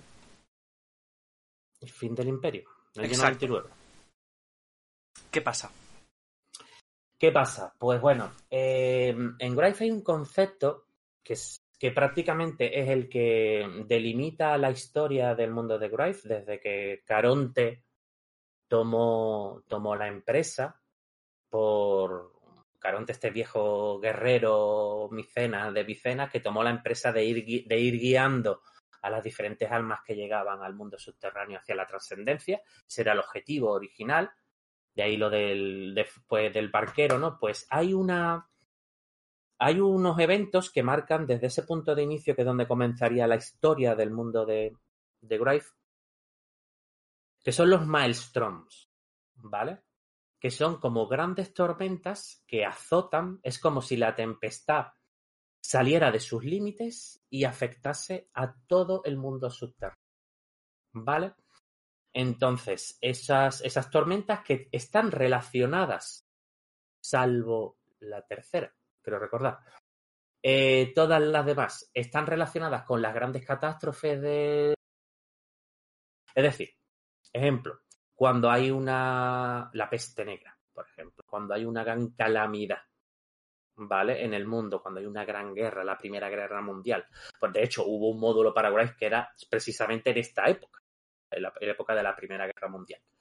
Pues cuando hay mucha muerte y hay mucho flujo constante de almas entrando al mundo subterráneo, se provocan unas tormentas eh, dentro de ese mundo, eh, cargadas de espectros y, de- otros seres que moran en, la tempestad, que arrasan con todas las almas y con todo el mundo que, que pueden, y se, la, y se la llevan al olvido. Pues bien, eh, ese, ese libro que no salió en castellano, pues eh, trata básicamente de la gran, del gran Maelstrom, de que acabó con el mundo subterráneo tal y como estaba descrito en Grife, y fue un poco el punto de partida para decir, pues como Grife no va a seguir, porque no siguió, metemos a Orpheus, que podríamos decir que es el sucesor espiritual de Grife pero en Orpheus es- va de otra cosa totalmente diferente. Si quieres, saltamos ya a la sección de Orpheus, eh, por ejemplo. Sí, por Vale. ejemplo. Por ejemplo, entonces, eh, decir que yo Orpheus no lo dirijo, pero sí lo he jugado, ¿vale? Entonces, básicamente Orpheus es una empresa, ¿vale? Y los, y los jugadores interpretan a, a trabajadores de esta empresa que tienen diferentes cualidades, hay diferentes arquetipos, ¿vale? Está desde, desde el miembro de la empresa que es capaz de proyectar su alma y hacer viajes astrales de forma natural, hasta otros que tienen otras cualidades como comunicación con los fantasmas y demás. Y básicamente en el juego de Orpheus nos propone un- una forma de aproximación al mundo subterráneo eh, muy, muy, muy diferente a Grife. O sea, eh, a mí, mm, cuando llegó, me dijo, mm, a mí me estás, a mí me, que me quieres vender gato por liebre, esto no es Grife, ¿vale? Esto es otra cosa, ¿vale? Entonces, em, pero vamos, de todas maneras, es- está muy chulo. Y, pero es otro rollo totalmente diferente. Eh, la, normalmente, en, el caso de, de Orpheus, se contratan los servicios de la empresa, pues, para servicios espirituales. Como por ejemplo decir, hay una hay un edificio que queremos reconstruir porque queremos hacer un centro comercial, pero resulta que es la morada de un montón de fantasmas. Pues ya van ahí los Orfeos en plan caza fantasmas, ¿vale? Pues eh, tal, lo que pasa que es muy pintoresco porque, claro, nos imaginamos todo. el cazafantasma de la película. Pero muchas veces no es tan agresivo. Muchas veces va más como en muchas películas de fantasmas, en las que el protagonista tiene que ir investigando qué es lo que ata al fantasma, cuáles son los grilletes, y ayudar al fantasma a resolver esos grilletes para que le decís yo te ayudo y tú te vas. ¿Vale? Y deja, y deja, y dejas de aquí de asustar a la gente, ¿vale? De usar pandemonium y que llueve sangre por las paredes y todas estas cosas, ¿vale? Entonces, entonces en Orfeus va más de eso, de, de de encargos a la empresa, es una propuesta interesante. Ya había, antes de Orfeus, había en Grave el Olvido propuestas para jugar con mortales en el mundo de Grave. Hablo de los vivos y los muertos y de, y de mediums, ¿vale? Que eran módulos de Grave el Olvido que, que estaban chulos porque te permitía jugar eh, mm, tipo expediente Warren, espiritista, eh, gente que se relaciona con, lo- con los fantasmas y demás. Pues entonces, podríamos decir que el fin del imperio acaba con la metatrama de Grave para dar paso a la aparición de Orfeus y su propia metatrama. Pero que mostraban dos conceptos de juego que, si bien es cierto está relacionado con los fantasmas, eran totalmente diferentes. Sí, o sea que realmente no es una continuación. Comparten mundo, pero no, son, no es el mismo juego. Pues nada, pues volvemos a, volvemos a raíz. Eh, antes más o menos ya lo has explicado. eh, los jugadores dónde juegan en, Bien. en Raíz. Bien, de acuerdo. Eh, esto voy a aprovechar tu pregunta eh, para enlazar lo de los gremios antes que se quedó ahí en el aire, Vale. ¿vale? Para decir, cuando el alma de un mortal, que es lo que interpretas al fin y al cabo, llega al mundo subterráneo, pueden pasar cuatro cosas. Em, que no tenga fuerza de voluntad suficiente para resistir al olvido, con lo cual es engullida. Em, que se convierta en un zángano, que son estos fantasmas. Los zánganos son estos fantasmas que están repitiendo constantemente en los momentos de su muerte, muy clásicos en las películas también, que no es un personaje jugable, es decorativo, pero está, está chulo. Existen, están por ahí. Un Grave, que es lo que interpretas, y un espectro. ¿Vale? La diferencia entre un Grave y un espectro es qué lado de su psique, si el luminoso o el oscuro, está dominante. En esto también hay un símil con los legados de Shangri. ¿Vale? Entonces, cuando tú llevas a un Grave, eso. Eh, la psique domina sobre la sombra. Y cuando interpretas un espectro, que es posible, es la sombra la domina.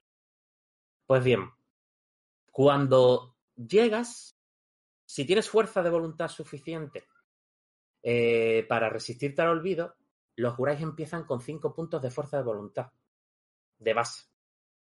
O sea, son gente de, convicciones fuertes, atados por sus pasiones y demás. Piensa, por ejemplo, que un vampiro puede empezar con 2 o 5 en función del coraje, o un Shangelin con 2,4. En Grace ya empieza con 5 puntos de fuerza de voluntad, ¿vale? Son realmente son almas que tienen una fuerza de voluntad importante, ¿vale? Que tienen sus dramas y que tienen sus traumas. Entonces, que son capaces de, por la fuerza de voluntad, resistirse al olvido, a ser engullidos por él. Entonces, cuando llegan a las tierras de la sombra, después de un proceso que se llama el sueño de la muerte, en el que el fantasma tiene que comprender que ha fallecido y que ya no está vivo. Películas como El arte de morir o Los otros, por ejemplo, te pueden servir de inspiración para eso. De hecho, yo he narrado partidas en las que le he dicho, sois mortales, y es mentira. Han jugado el sueño de la muerte, han empezado a pasar cosas raras hasta que se han dado cuenta de que ya habían muerto, ¿no? Entonces, eh, cuando traspasa el sueño de la muerte y aparecen en las tierras de la sombra, ya conscientes de que han fallecido, pues se encuentran en ese reflejo oscuro de, nuestra realidad y, con, y empiezan a desarrollar sus pasiones, ¿vale? Empiezan a desarrollar y sus habilidades. Y aquí es donde voy a engarzar con lo de los gremios, Perfecto. ¿vale? En Vampiro, cuando te abrazan, en Vampiro, cuando te abrazan, eres del clan tal porque tu Sir era del clan tal. De tal padre, tal hijo. Ahí está. En, en Changeling, eh, cuando pasas la crisálida, pues aparece tu linaje y eres tal. En Grife, cuando aparece, no dices, pues eres un juglar o un trajo. ¿Vale? Los gremios son otra cosa. Eres un Grife, un fantasma. Punto. Lo que sí hay son tres facciones políticas. Pero eres un fantasma, punto. Lo que sí es cierto es que empiezas a desarrollar cierta habilidad en algunas de las habilidades fantasmales que hay, que se llaman los arcanos, arcanoi, ¿vale? Concretamente, que están relacionadas un poco con lo que eras en vida. Así, por ejemplo, si eras músico, artista, es probable que mm, empieces a desarrollar eh, la, habilidad de lamento, por ponerte un ejemplo. Entonces, y esto se ve mucho, muy bien en la película Ghost, cuando el protagonista busca el fantasma del, del metro para que le enseñe cómo ha tocado la, la puerta, ¿no? ¿Vale? Entonces, en, en Grife existe una especie de, trueque, hay un sistema de trueque en plan de yo te enseño a hacer esto y tú me enseñas a hacer lo otro. Entonces, están las habilidades innatas que tú vas desarrollando porque están relacionadas con tu vida y después las que vas aprendiendo de otros. Entonces, para aprender estas habilidades, se hicieron los gremios, que son asociaciones de fantasmas especializados en uno de los tipos de arcanos que hay en Grife. Gremios que, por cierto, en los tiempos modernos están prohibidos. Pero volvemos a lo mismo. Están prohibidos. ¿Vale? Las, prohibicio- las prohibiciones. ¿Vale? Perdón. Pero es verdad que no. O sea, tú puedes jugar. Tú, tú no puedes jugar a Changeling sin decir soy un Knocker. O, o a Vampiro soy un Ventru. En Grace tú puedes decir soy un Grave. ¿De qué? De Grave. Y ya está. Porque no estoy afiliado a ningún Grevi. Ujú. ¿Vale? Vale, o sea, aquí la pregunta un poco de tipos de raid es un poco... mm, ¿Sabes? O sea, Claro. Yo ya te lo he dicho. Están, están los zánganos, los Grave y los espectros. Esos son los tipos de alma. y ya está. Esos son, esos son los tipos de alma. Después están los gremios, que son estas asociaciones de, de, de ¿vale? Que especialistas en un tipo de arte. Y ahí sí podríamos hablar de los artesanos, de los perdonadores, de los tragos, de los furia, mm, de los vigilantes, etc, etc. Hasta sin hasta 13, ¿vale? Que son lo- lo- los que hay en el, que son los gremios mayores, ¿vale? Después están los menores también y tal. Pero en principio, em, ¿a qué mundo llegas? Pues llegas a esa parte, a las tierras de las sombras, cuando nace. Cuando pas- Cuando pasa. Y a partir de ahí, pues los vas explorando. Por eso no es necesario el leer ser Tosho, estudiar ser Tosho, ¿vale? Antes de empezar a dirigir Grave. Yo siempre lo digo, le digo, a ver, ¿tú con qué va a empezar? ¿Con nivel 1? Pues si empiezas con nivel 1, lo que tienes que em- em- empollarte a priori, a priori es nada más. ¿Cómo utilizas más o menos lo- los poderes que utilizas? Pero te, le vas a explicar a tus jugadores toda la tempestad, toda la forja de alma, todo lo de eso. ¿Sí para qué? ¿Para qué? Lo van a conocer ya. No le quites la magia de ir descubriendo esa ambientación poquito a poco.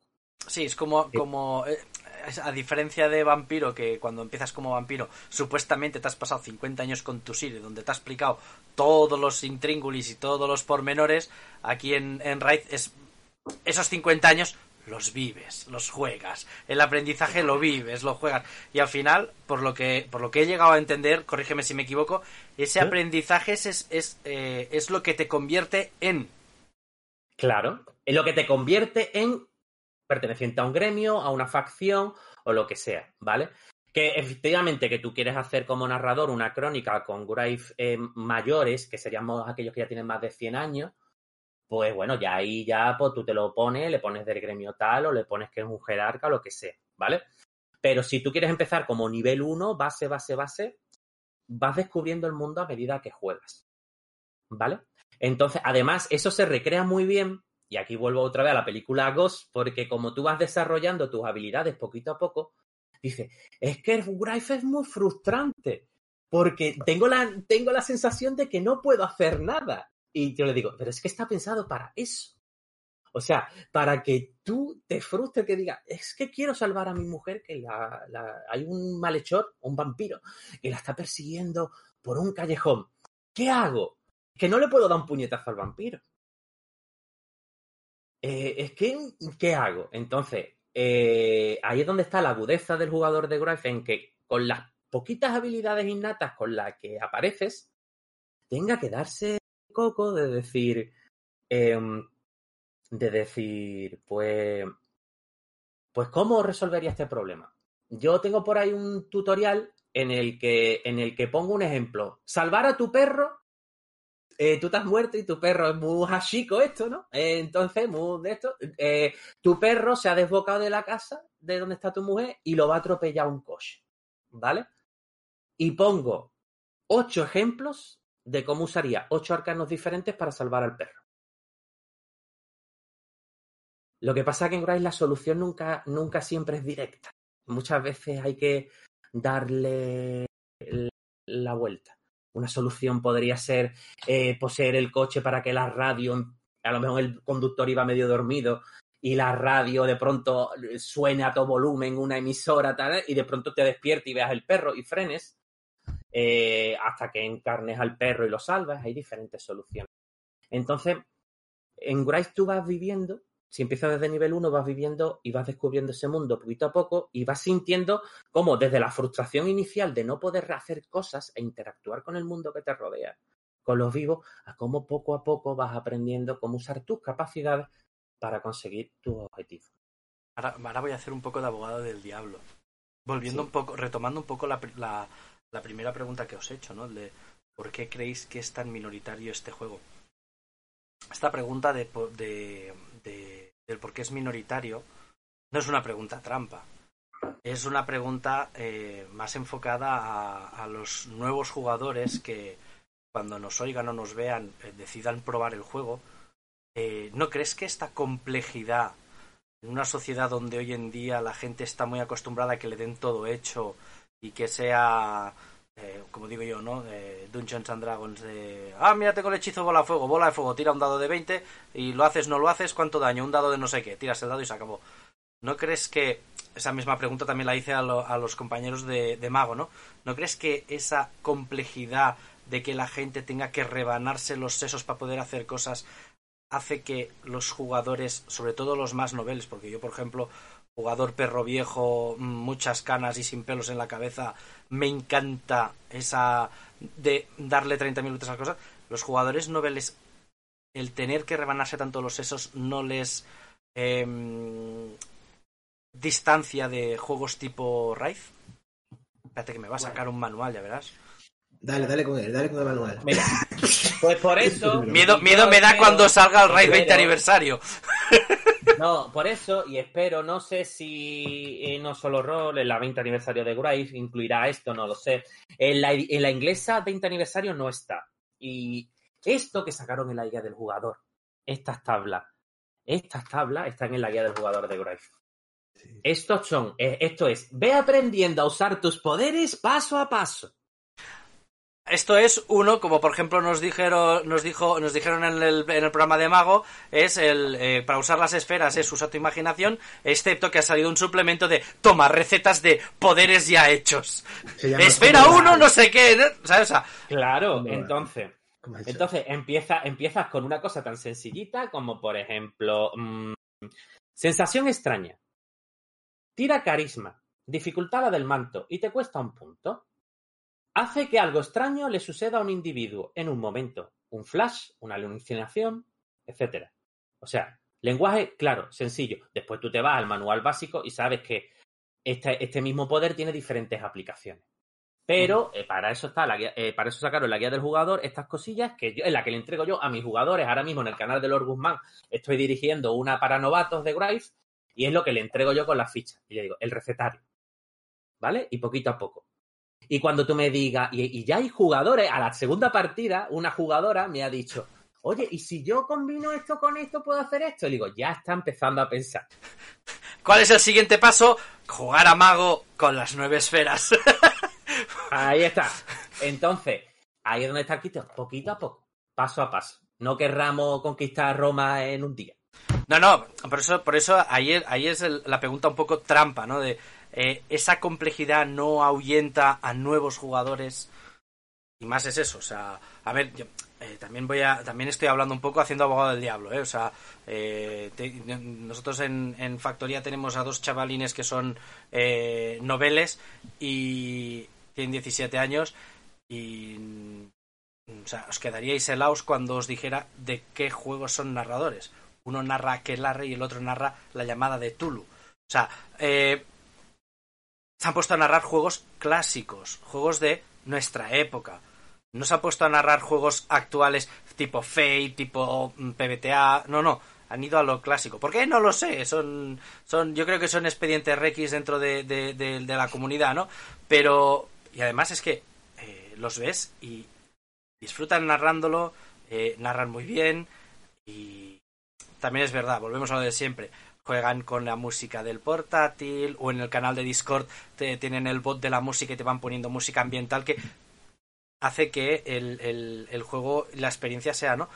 Pero fuera de estas excepciones de jugadores que tú les dices, les meto esto y sé que se rebanarán los sesos para, para encontrarlo, eh, normalmente estamos en unas generaciones mm, jovencitas que buscan la facilidad, buscan el, el, el que se les dé todo masticado.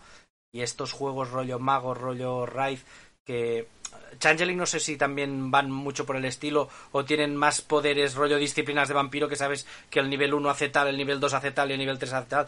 O sea, estos poderes así que son más de rebanarte los sesos y buscarte tú las castañas eh, ahuyenta un poco al jugador novel y más eh, acomodado, por llamarlo de una manera, como decía antes, políticamente correcta, ¿no? Mira, Em, decir una cosa, eh, si me lo permitís. Y la importancia de la bienvenida. El rito de la bienvenida, ¿vale? Eso es una cosa muy popularizada entre mis colegas y es que cómo recibes a la gente cuando tú eres un narrador o un director, llámalo como quieras, ¿vale? Eh, experimentado, ¿vale? Da igual los años que lleves dirigiendo o jugando. Lo importante es que el rol es un acto social. Una cosa son los juegos de rol, pero lo que practicamos nosotros son jugar al rol. Es una acción, ¿vale? Y es una acción social. Entonces, según cómo tú le des la bienvenida a los jugadores, según cuál sea tu aprecio de cómo te gusta que te reciban, cómo te gusta que te dirigen, eso es lo que tienes que transmitir a los jugadores. Lo que tú consideras un buen hábito en, en- esa transmisión de información. Además, el rol tiene, tiene este deje ¿no? de tradición oral, que no hay que confundirla. Antes estábamos hablando de no hay por qué leerse todo el libro. Aún así, el narrador tiene que tener ese gusanillo para querérselo consultar todo, que al final es leerlo entero pero hay que consultarlo por partes y saber seccionar qué partes van primero y qué partes van después. Lo que a lo mejor no está del todo bien descrito en el índice o en los PDFs o no sabemos cómo abordar este tocho de libro, porque es un poco lo que impresiona el tamaño, la densidad del libro, la masa, o lo que quieras llamar. Y, y cómo recibes a los jugadores es lo que hace que los jugadores se queden en esta afición y concretamente en este tipo de juegos que son minoritarios. Si un jugador se acerca a Changeling o a Bright, probablemente lo haga con la curiosidad de ese niño que quiere saber un poco más después de haber conocido esta otra parte del mundo, del mundo de tinieblas que es vampiro, hombre lobo, incluso mago. Y como se acercan a Bright o a Changeling, dicen, oye, esto, por ejemplo, con Bright podría ser, oye, ¿qué hay peor que la muerte? Pero cuando ya estás muerto, ¿qué te puede pasar? Y ahí estaría Océano Rolero para explicarle a ese chaval, como bien lo ha hecho él muchas veces, yo he sido jugador de Océano y, he quedado muy impresionado con la, el despliegue reglamentario, social, el trato, es muy importante. Eso es lo que hace que la gente ya no se quede en este juego, sino en todos los juegos, que quiere indagar en los diferentes tipos de experiencia, que no quiera encasillarse en un solo tipo de interpretación, que quiera indagar en la empatía con otros personajes, con otros roles, que quiera dirigir, dar el gran salto, como algunos consideran que no es ni tan grande. Solamente tienes que tener mm, mm, querer hacerlo, querer hacerlo, desearlo, porque, porque es muy enriquecedor.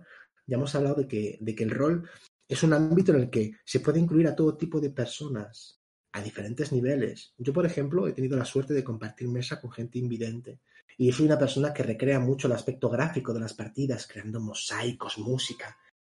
Y sin darme cuenta, empezar la partida y decirle, tú eres este.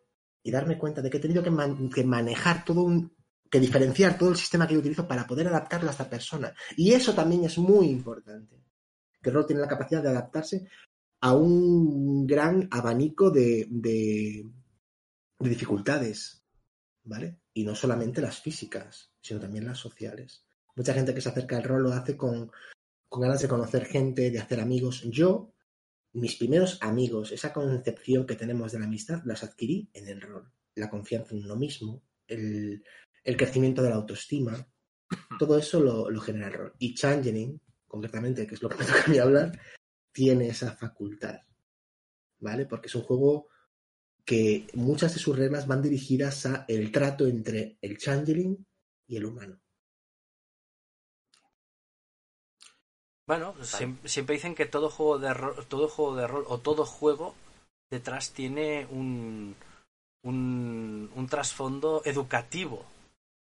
¿Vale? Eso también en el programa de, de la, del, del el uso de los juegos de rol em, para, para educar, para tratar a nivel psicológico, lo que ahora se está poniendo mucho de moda, la, gamifica, la educación con gamificación. Em, el, si, si sabemos encontrar el trasfondo educativo a un juego, eh, aparte de que pues, de un aula donde tienes 20 alumnos enganches a dos o tres a jugar a rol forma más asidua, es eh, encontrar eso, ¿no? El, tras- el trasfondo educativo de un juego. O sea, el- en el caso de Changeling, pues eso, eso es el, el ponerte en, en, en el otro lado y tratar a un ser humano siendo tú un ser superior que se alimenta de su imaginación, sus ideas, su, sus, sus eso, y, y el caso de Raid, ¿no? El, el, el gestionar el, el momento de la muerte y que, y que detrás de la muerte puedes seguir haciendo X cosas y que, oye, que, que aquello que muchas veces dicen muy utópico, ¿no? De que la muerte no es el final, que hay algo más detrás, ¿no? O sea, esa, ese- esa pérdida de miedo que sobre todo a muchos, a, a mucha- a muchos chavales jóvenes, el de, bueno, ¿y si muero qué pasa? Y pues la muerte al fin, al fin y al cabo, aunque suene duro, es parte de la vida. O sea que... O sea, no, es, has, cogido algo... iba- Sí, he cogido algo porque al- a raíz de tu pregunta, que hemos vuelto a la primera, de por qué son tan minoritarios, me vas a permitir que te diga que el- yo he, dirigi- bueno, he dirigido con, con chavales, con novatos y demás hasta 2016, estaban las asociaciones aquí de Cádiz. y te voy a decir que he tenido mejores experiencias con gente que no sabía de mundo de tinieblas con Grave que con jugadores de mundo de tinieblas que, a lo mejor no habían jugado nunca a Grave, pero que venían de jugar a vampiro, a lobo, a mago. ¿Por qué? Porque venían con ideas preconcebidas muchas veces. Y si y todos hemos jugado la aventura, la historia de vampiro, de vampiro pegándose de hostia con lobo y viceversa. Todo el mundo hemos jugado. ¿Qué pasa? Que cuando llegas a Grave, esa historia tan típica no es tan directa. ¿Vale? Entonces, eh, por tanto, eh, muchas veces, mm, y, y a raíz otra vez de esto de por qué estás minoritario, yo sinceramente creo que con la 20 aniversario y con que ya han salido juegos más actuales que indagan en el tema de los aspectos de la construcción de tu personaje a medida que juegas y demás, hoy en día, por ejemplo, un jugador de Fate o de Hitos coge las pasiones de Grave y las juega igual y las interpreta igual. Lo que pasa es que esto en el 90 era como muy raro. O sea que podemos Como muy- encontrarnos, podemos encontrarnos así, a voz de pronto, que eh, cuando se decidan a sacar quien sea el 20 aniversario, el 20 aniversario de Raid, un renacer del juego.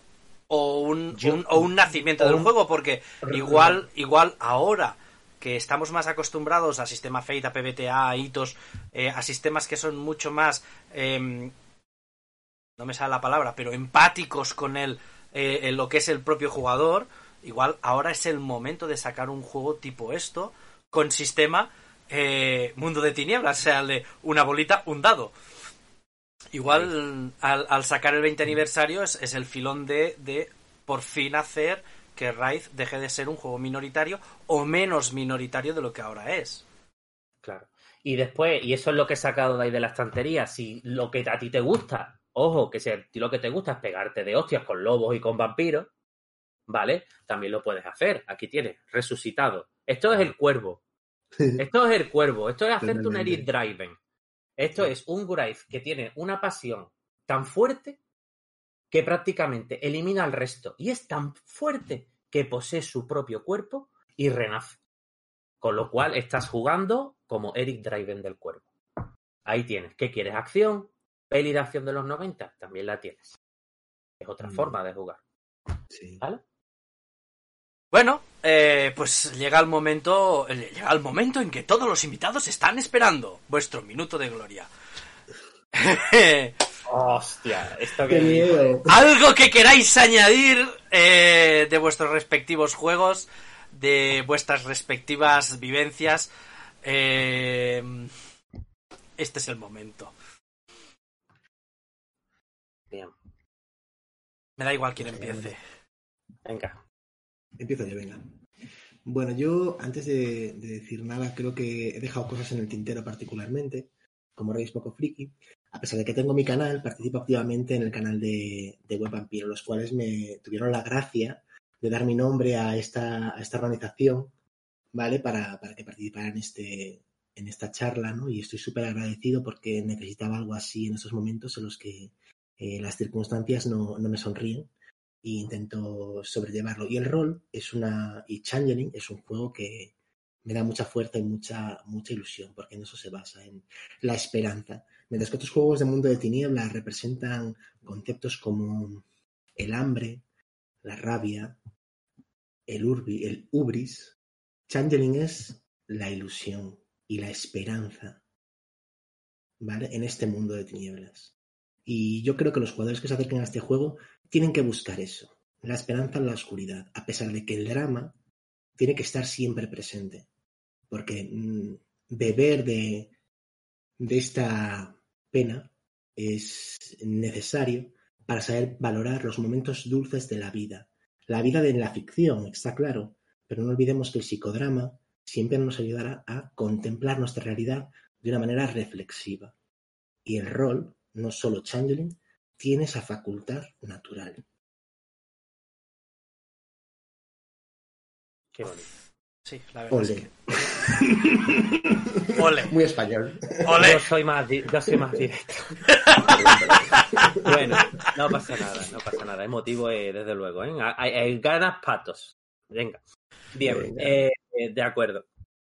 Bueno, pues yo también voy a aprovechar para hacer publicidad también. Yo también tengo un canal y si queréis saber más de Grave, ahí hay seis tutoriales con todos los libros desglosados, ¿vale? Luego pasadme, luego pasadme por privado vuestros canales que lo pondré en la descripción tanto de los vídeos como de, de los podcasts. eh, y así quien quiera mm, tiene acceso directo ahí para, para seguiros.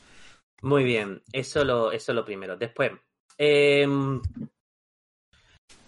si te dicen que Guray es injugable, em, yo te digo que poquito a poco.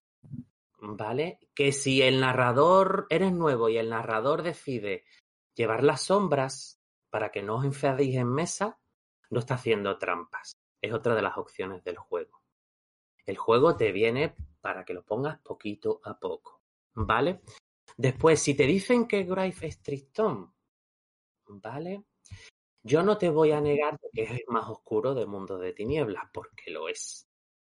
Ahora, dentro de esa oscuridad hay diferentes tonos de grises, ¿vale? Y eh, el amor es una de las pasiones más puras y que más fuerza da a un Grave. La venganza también. Pero ya decides tú si te dejas llevar por el amor o la venganza. El... ¿Por qué nos gustan las pelis de terror? ¿Por qué nos gustan las pelis de fantasmas? ¿Eh? Me encantaría, me encantaría ponerme al lado tuya, a lo mejor tú me echas, ¿vale? Pero me encantaría ponerme al lado tuya viendo una película de fantasmas y, de- y decirte, mira, ahora está usando eso, ahora está usando eso. Porque todo lo que ves en las pelis de fantasmas lo vas a encontrar en. ¿Vale? Con diferentes nombres, pero ahí están, no es nada raro. Los has visto un montón de veces. ¿Vale? Entonces, ¿las pelis de terror nos molan? Sí, porque el terror nos mola. Y que nos dé sustitos nos mola. Pero es que pasa que en este juego los sustos los das tú. Mm, inquietante. Ponerte al otro lado, ser tú el, el, el chungo. Uf, muy profunda, muy profundos estos últimos minutos, eh. Muy profundos, muy profundos. Bueno, pues eh, vamos a finalizar ya el programa. Muchísimas gracias a los dos, de verdad. eh, de corazón, muchas gracias. Eh, he aprendido muchísimo de los dos. Eh, de verdad voy a ver el tocho de Changeling que tengo en la estantería de otra manera. Eh, le tengo ganas, tengo ganas de, de a ver si aparece el, el Raid 20 aniversario. Si no, me conformaré con mi segunda edición.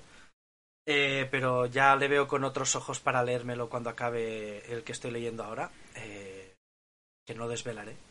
Ya os lo, ya os lo encontraréis.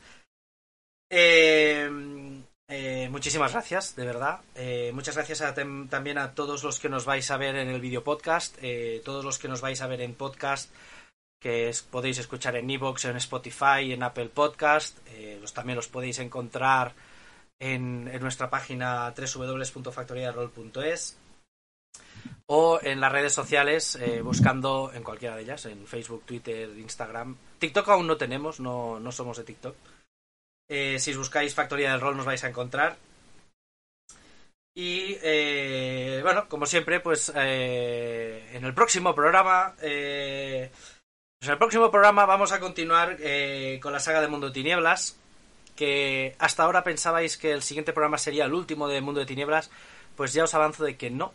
Va a haber dos programas más de Mundo de Tinieblas. Y en el siguiente hablaremos de otros dos juegos aún más minoritarios si cabe que Changeling y Raid. Como son Demonio y para mí el más minoritario de todos y el más desconocido que es Momia. El que será el último programa de Mundo Tinieblas no os voy a decir cuál va a ser. Eso va a ser una sorpresa que guardaremos hasta el último momento. Y sin más, como siempre, nos vamos a, de- a- a despedir con una frase mítica, clásica, tópica, pero a mí me ha hecho mucha gracia y cuando estaba dando vueltas a esta frase no sabía qué ponerle y solo se me ocurrió un bidibi badibi bu. Gracias y nos vemos en las horas.